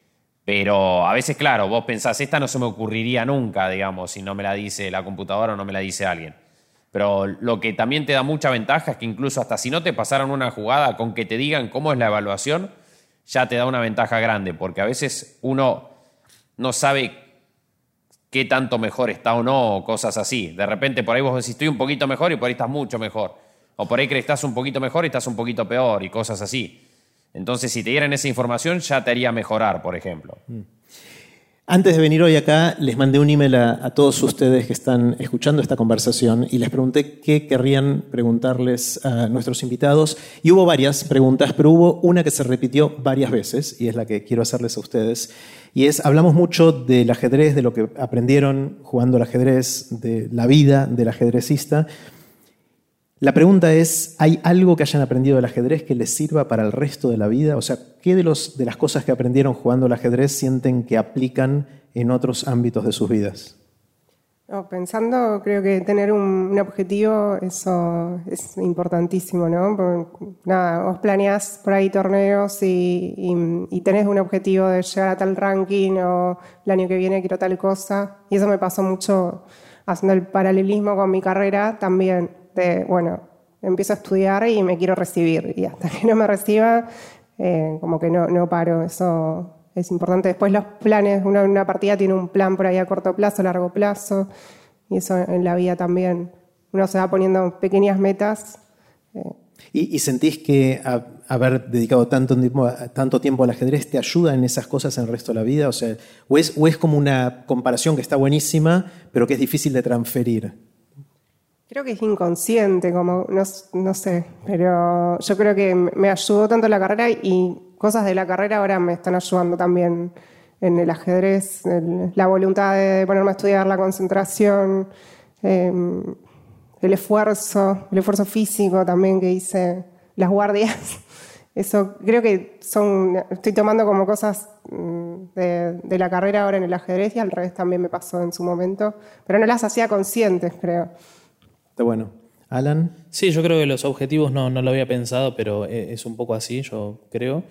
Pero mm, yo por lo menos lo que más noto es el tema de la toma de decisiones, eso que mencionaba de, que el ajedrez vos todo el tiempo tenés que estar tomando decisiones en un plazo de cuatro horas por día y durante muchos días seguidos. Y a mí por lo menos se me traslada un poco a la vida, digamos. O sea, cada cosa que. Tampoco estoy a cada cosa tonta que tengas en el día, pero. ¿Te imaginas pensando para.? Claro, no sé, tengo que ir a supermercado. desayunar. Tengo que ir a supermercado. Te 3, 4 minutos para ver. Claro, tampoco tanto. pero, pero sí a cosas importantes de repente eh, tener como evaluar opciones, digamos, pros y contras de cosas importantes y siento por lo menos que, ayuda, digamos, por lo menos en mi caso. Pero después en el resto creo que es más o menos eh, normal, por lo menos en mi caso. ¿Vos, Sandro? Eh, en mi caso, para mí sí, me ayudó muchísimo, pero en otra cosa. O sea, yo, bueno, lo que dijeron ellos, pero yo en mi caso trabajé muchísimos años solo porque no tenía presupuesto para pagar a un entrenador y eso. Y bueno, me ayudó básicamente a, tener que observarme a mí mismo y tratar de encontrar qué hacía mal, porque si no lo hacía yo, no lo hacía nadie, básicamente. Entonces eso me sirvió porque eh, lo terminé utilizando en casi todo lo que hice después, porque en un montón de cosas de la vida. O sea, de hecho hubo una época que salía mal todo en todo, básicamente. Entonces, oh, era como... O sea, de hecho con mis alumnos muchas veces yo hago chistes que es como momentos de depresión y muerte, algo así, por decirlo de alguna manera, que es como sale todo mal y vos decís, ya no puede salir peor esta y sale otra mal y, y hubo una época que salía todo mal y entonces dije, bueno, si sale todo mal alguna cosa tengo que empezar a corregir yo y a partir de ahí, o sea, era tanto los resultados de ajedrez como un montón de cosas, o sea, tuve, bueno, problemas económicos, tuve un montón de problemas en general. Y para mí me sirvió porque es como que empecé a observar y, bueno, ¿qué es lo que puedo corregir yo? Y siempre trato de corregir lo que depende de mí, lo que no depende de mí ya está, pero entonces me acostumbré mucho a eso, tanto para trabajar ajedrez como para cualquier otra cosa, digamos. Está genial, está buenísimo.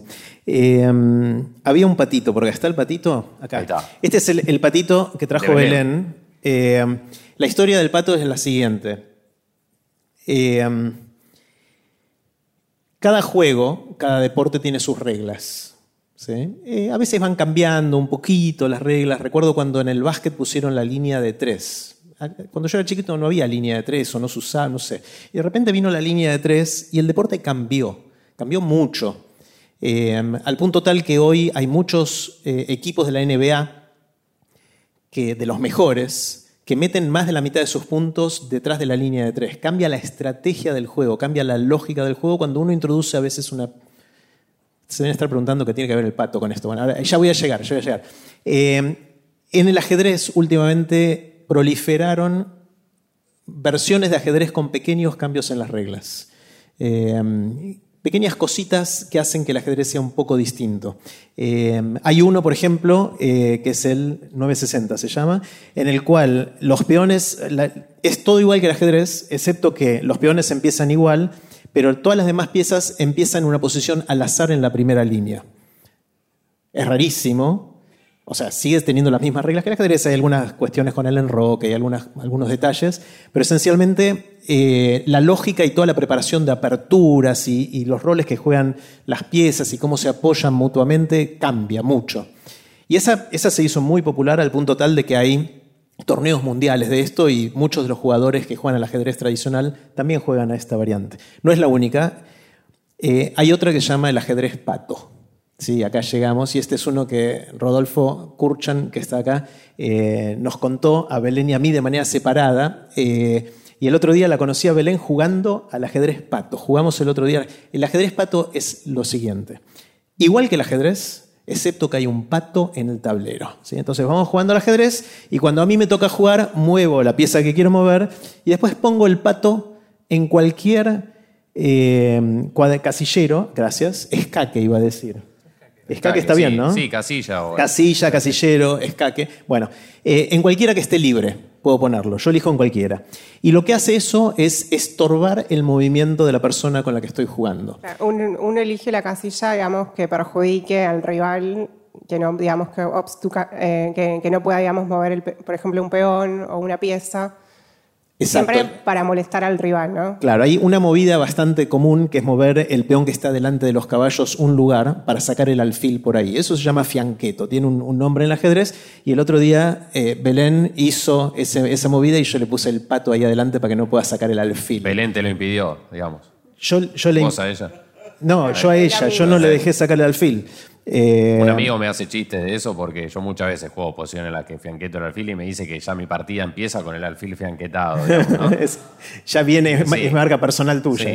o sea, pasa muchas veces, pero a él siempre le gusta decir cosas así, ¿no? Entonces me decía que yo ya jugaba con el alfil fianquetado y que seguro en mi casita tenía que haber un alfil fianquetado también. Claro. Bueno, hay, hay muchas de estas. Hay, otra variante también que Rodo nos contó, eh, que se llama disparate, que está buenísima y es todo igual que el ajedrez, excepto que cuando yo muevo un alfil, en la siguiente movida, Belén no puede mover sus alfiles. Puede mover cualquier pieza salvo los alfiles. Después ella mueve un caballo y yo no puedo mover mis caballos en la, movida inmediatamente superior, eh, siguiente. Eh, y lo que pasa, parecido a lo que pasa con el básquet, con la línea de tres, ahora no nos va a dar el tiempo para jugar a esto, pero imagínense, es que un pequeño cambio en las reglas produce un cambio bastante profundo en la lógica del juego. Lo que me pasó con Belén, que Belén de cada 100 partidas me va a ganar 101 si jugamos, eh, es que sentí que de repente no era tanta la brecha, igual me, iba a ganar, eh, tuvimos que partir, de terminarla antes, pero igual me iba a ganar, pero por ahí le iba a costar un poquito más, porque hay algo raro, un pato que está molestando en la mitad del tablero. Eh, y, juntos jugábamos en voz alta tratando de entender cómo funcionaba este nuevo juego con este pequeño cambio. Entonces me parece algo divertido, algo que hace muchos años me, me dieron ganas de jugar con esto sistemáticamente. Y hacía, por ejemplo, me juntaba con amigos y les decía, vamos a jugar al fútbol, pero con dos pelotas. O sea, todo igual, todo igual que el fútbol, pero hay dos pelotas en la cancha. Y entonces uno empieza a pensar. las dos a la vez, ¿te imaginas? Puedes pegar las dos a la vez. Hay, hay, algunas preguntas de qué pasa si una se va fuera, si hay un penal, qué pasa con la otra. Hay algunos detalles que hay que resolver en las reglas, digamos. Pero imagínense dos. ¿Qué haces? Sos el director técnico. ¿Qué le decís a tu equipo? Que corra a dónde, digamos, que vaya.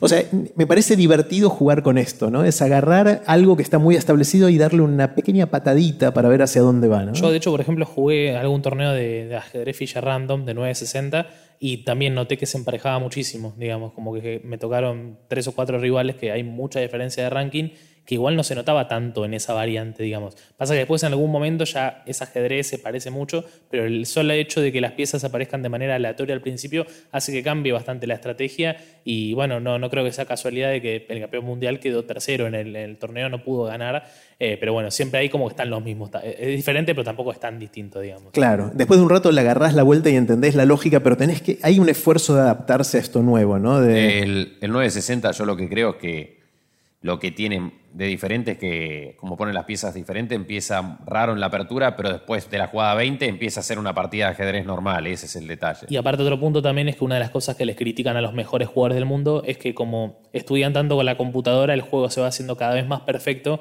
Entonces, la enorme mayoría de las partidas terminan en un empate, donde los jugadores ya saben previamente todo lo que iba a pasar, porque lo tenían previamente analizado.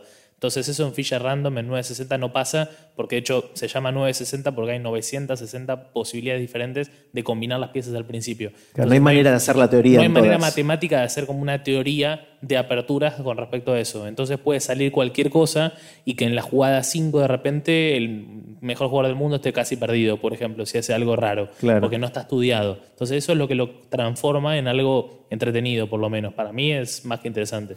Bueno, volviendo por un segundo al tema de la memoria, eh, hubo una hipótesis durante mucho tiempo en los científicos que estudian a los, a los ajedrecistas cuando juegan, de que tenían mucha memoria, porque recordaban, así como les pasó a ustedes, que ponía una posición y cuando estaba en la... Y Sandro me dice, no, ese alfil está mal, o sea, o, eh, hay algo que no, no va, o rápidamente reconocen la partida si la conocen, ¿no? Eh, entonces, la hipótesis era que necesitabas tener mucha memoria para ser un buen ajedrecista porque veían que muchos de los ajedrecistas tenían buena memoria en recordar partidas. Hicieron un experimento espectacular, que es, es lo siguiente.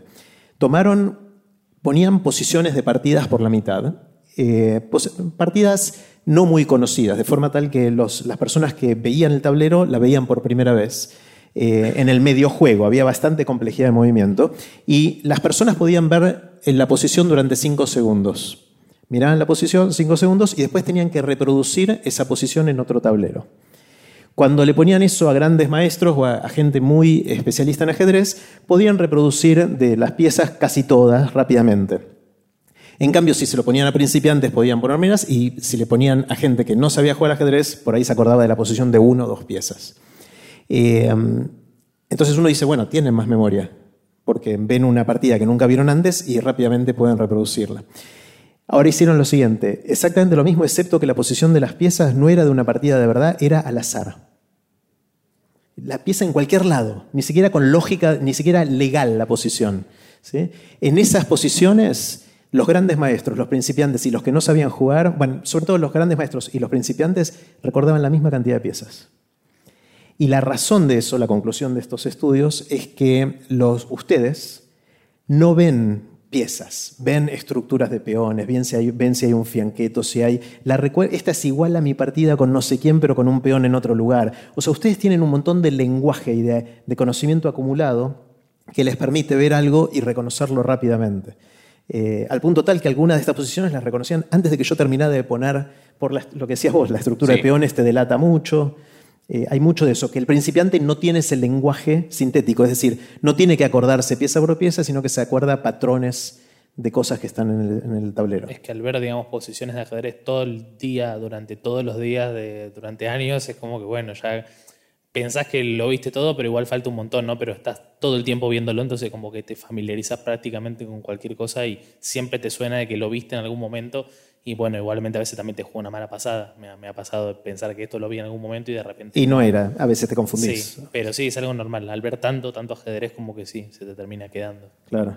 Claro, igual, eh, bueno, yo en mi caso creo que más o menos tengo cierta memoria, digamos, o sea, porque bueno, yo entreno a otros grandes maestros y también, o sea, me dicen ellos mismos cosas así, pero, porque también me acuerdo de otras cosas que no tienen nada que ver con ajedrez, digamos. De hecho, no sé, mismo las clases, por ahí les pongo, les relaciono algo de ajedrez con algo que no tiene nada que ver, digamos. Suele pasar bastante, hasta para hacerles chistes y cosas así, ¿no? Pero el punto es que yo creo que la parte de la memoria ayuda, pero para mí, para ajedrez, algo muy importante es la parte de, la lógica, digamos. O sea, cómo, básicamente cómo vas a resolver algo con los elementos que yo te doy. Y entonces usás un poco de lo que sabés y un poco de lo que te parece que debería ser o debería funcionar. Entonces, por eso yo creo que la memoria influye, pero quizás no sería tan relevante de repente en comparación.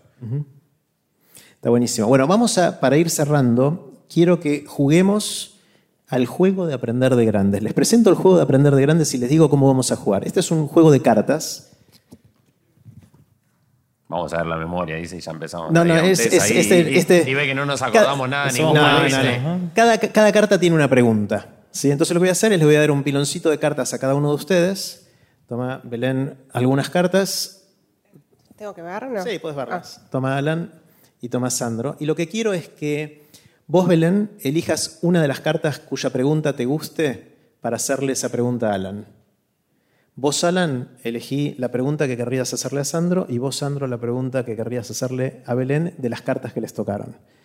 La cualquiera de las cosas que está ahí que te interesa que Sandro responda, vos, Alan, elegís. Vos con Belén y vos, Belén, con Alan. Les doy un minutito para que elijan. una pregunta. pregunta para hacerles. Vos elegí cuál de esas querrías preguntarle a Alan. te decimos. Sí, sí, tomen, tómense unos segundos para, para, hacer eso. Me da mucha intriga que van a querer saber entre ellos del, del otro. Está buena la pregunta. Son profundas. Son difíciles algunas. Cuando alguien ya haya elegido, la, vos ya tenés la tuya, pero espera, vamos, vamos, a darle. Lo veo a Alan sí, muy. Yo también ya estoy más. ¿Sí? sí. Bueno, jugátela por alguna, Alan. Ese, es difícil. Te, te, vas a perder por tiempo. Si ¿Quieres no. buscar alguna sí. que sea difícil para mí? Acá está, listo. ¿Listo? Bueno, Belén, hacerle la pregunta a Alan. Tengo miedo.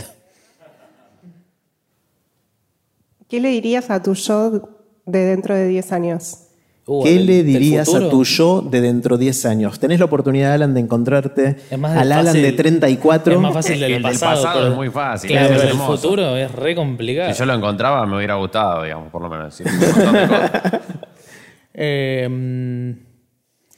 Eh, yo creo que, que disfrute, digamos, que haga lo que le gusta. Eh, yo creo que es muy importante, y yo por lo menos siento que es un beneficio enorme el poder trabajar de lo que uno le gusta, digamos, y sentir pasión y, disfrutar lo que uno hace. Eh, que es algo que muy pocos tienen la, posibilidad. La mayoría tiene que trabajar por una cuestión de, necesidad o es lo que toca, digamos, y yo siento que tengo ese, ese privilegio de, de que mi trabajo es a la vez lo que más amo en el mundo, digamos, y, y nada, poder disfrutarlo y, si en algún momento no lo llego a tomar de, esa manera, poder dedicarme a otra cosa, pero eh, sin dejar de sentir como, como, como esas ganas, digamos, de seguir aprendiendo, de seguir mejorando. Pero bueno, igual tampoco es fácil y no me imagino de acá a 10 años, la verdad que no tengo la menor idea que puede llegar a pasar. Ah, espectacular. Bueno, hacele vos la pregunta a Sandro. Mi pregunta, igual había un montón muy buenas, pero mi pregunta que seleccioné fue, ¿de qué te arrepentís? Uh, ¿De qué te arrepentís? Había algunas más complicadas. No, en general. No, más que nada siento como que, que por ahí lo único que podría decir es que siento que al principio perdí el tiempo, digamos, en varias cosas, como que, que no, no tomé, digamos, las decisiones más correctas, digamos, en cuanto a lo que era de estudiar ajedrez o dedicarme de lleno a algo o lo que sea. Pero no sé si te diría que me, me arrepiento exactamente, porque es como algo que después fui como corrigiendo. En su momento sí, al principio, sobre todo cuando las cosas no salían, sí lo sentía más claro ahí, pero después como que también lo fui aceptando como cosas que por ahí tenían que pasar de alguna manera. Entonces no, eh, sería algo así, o sea, como que en su momento dije, bueno, perdí tiempo o algunas cosas tendría que haberlas hecho diferente, que por ahí lo vas pensando todo el tiempo, incluso cuando decís, bueno, voy a corregir esto o lo otro, y como que tardé mucho más tiempo por ahí en mejorar o mucho más tiempo en dedicarme de lleno a- al ajedrez o incluso hasta creer que podía hacerlo, porque al principio, eh, como te digo, como toda la estadística en general indicaba que lo que yo pensaba era casi imposible, porque no, no pasaba, no tenía otro ejemplo casi de otro jugador que haya hecho algo parecido en cuanto a mejorar de más grande y eso.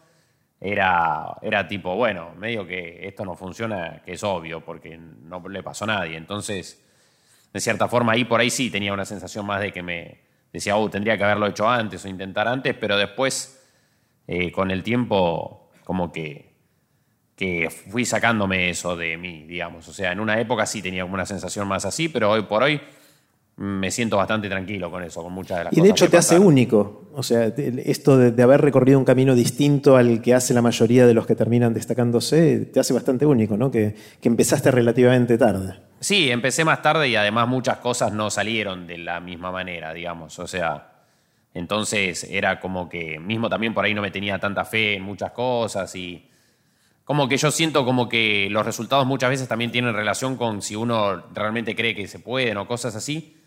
Y al, y al mismo tiempo muchas cosas no te salen y entonces como que, como que se choca una con otra, digamos. Entonces era como que por ahí me faltaba cierta confianza como para creer que muchas cosas podían salir porque salía todo mal, digamos, al principio. Entonces bueno, no va a salir nunca nada, pero después, después de a poco empezaron a salir y bueno, en un momento dije, bueno, ahora capaz que tengo que creer que se pueden algunas cosas, porque no era solo en ajedrez en general, ¿no? Y entonces por ahí sí me arrepentía, por ahí sí, tendría que haber hecho las cosas mejor antes o lo que sea, pero después con el tiempo lo fui como sacando. Está buenísimo. ¿Qué le preguntarías a Belén? Eh, ¿Qué sabes hoy que te hubiera gustado saber años atrás? Qué difícil. Vuelvo, bueno, a mi, a mi carrera eh, hace 10 años cuando empecé. Em, es difícil igual la pregunta. Eh, sí. Em, nada, más que nada el, laburo eh, que no lo sabía cuando empecé la carrera. Empecé con, un ideal por ahí del médico, de la medicina, y después el sistema como que cambia y, no es por ahí lo que, lo que yo esperaba que sea. Eh, y eso por ahí me lo hubiese dicho hace 10 años. Eh, nada, me, encantó lo que estudié, pero a nivel trabajo por ahí me veo más ahora viajando y jugando al ajedrez que, encerrada, como decía antes, en un hospital tantas horas. Como que eso me, lo hubiese dicho. sabía la vida del ajedrecista, me, gustaba, pero no sabía la vida del médico. Claro, eso. Perfecto. Bueno, buenísimo. Eh, última pregunta. ¿Se puede vivir del ajedrez? Eh, es muy, muy difícil. La verdad que, bueno, hay que separar, digamos, lo que es ser docente, digamos, ser profesor de ajedrez, a lo que es dedicarse a competir eh, profesionalmente. Competir es muy, muy complicado. No muchas personas en el mundo pueden hacerlo. Y, bueno, particularmente en Latinoamérica es muy difícil porque, bueno, no hay mucha competencia, no hay tanto apoyo.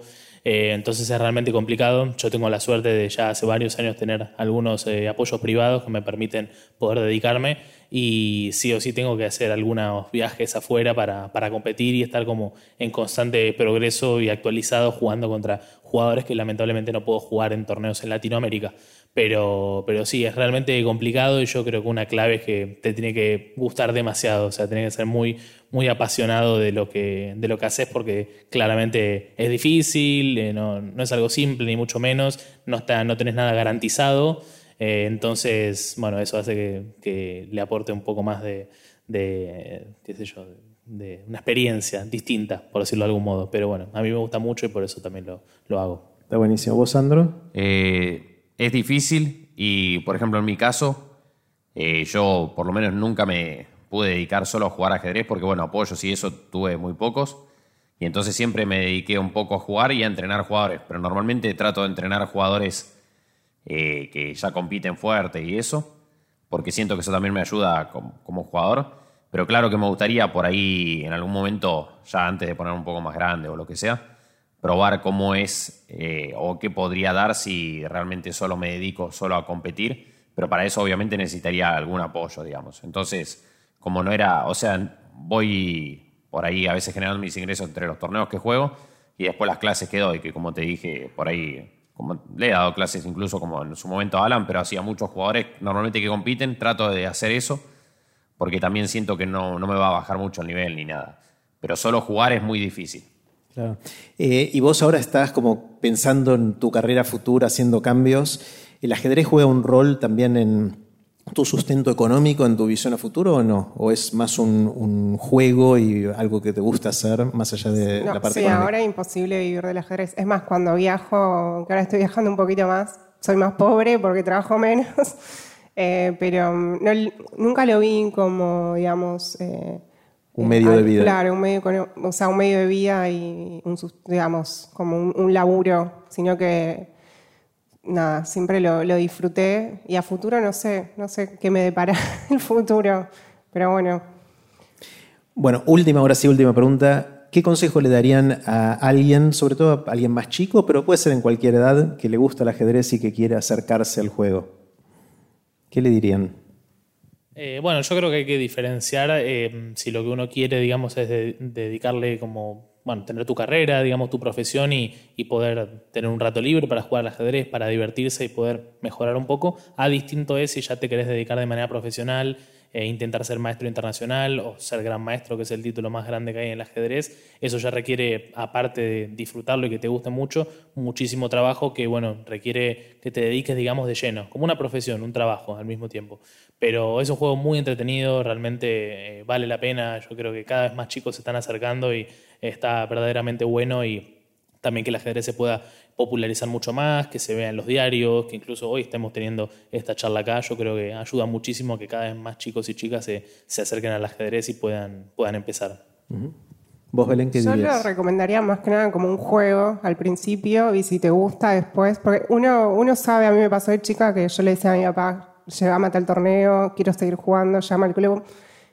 Lo mismo que, no sé, otro deporte, ¿no? Cuando, cuando te gusta en serio Así que primero como un juego y si te gusta, después, nada, futuro, si, si quieres competir, jugar torneos, eso se, se, ve después. Pero sí te ayuda en un montón de cosas, como hablamos, memoria, concentración, atención. Eh, puedes jugar con personas de cualquier edad, puedes jugar con, con, tu familia, con tu abuelo, eso está buenísimo. Si no tenés con quién jugar por internet también, y aprendes, todo el tiempo estás aprendiendo cosas nuevas. Es genial. ¿Vos, Sandro, qué dirías? Eh, bueno, sí, obviamente también lo que dijo Alan de como que lo disfrutes y, que es, para mí lo más importante es que uno, eh, si va a dedicar mucho tiempo para alguna cosa, sea algo que, que, realmente te haga bien o que lo disfrutes.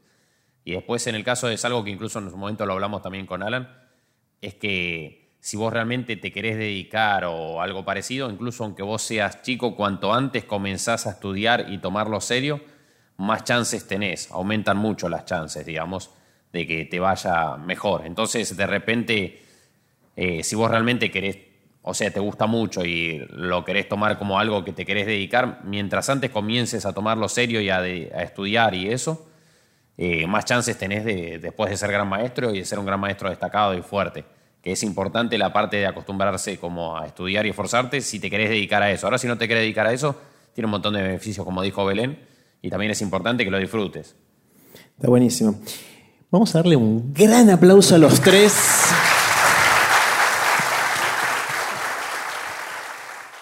Y así terminó la conversación que tuvimos con Alan Pichot, Sandro Mareco y Belén Sarkis. Puse los links de este episodio en aprenderdegrandes.com barra ajedrez y te recuerdo que quizás quieras también ver el video de este episodio en YouTube, ya que pasaron algunas cosas que en la versión de audio no pudimos dejar porque no se entienden sin ver lo que estaba pasando. Espero que hayas disfrutado de esta conversación tanto como yo.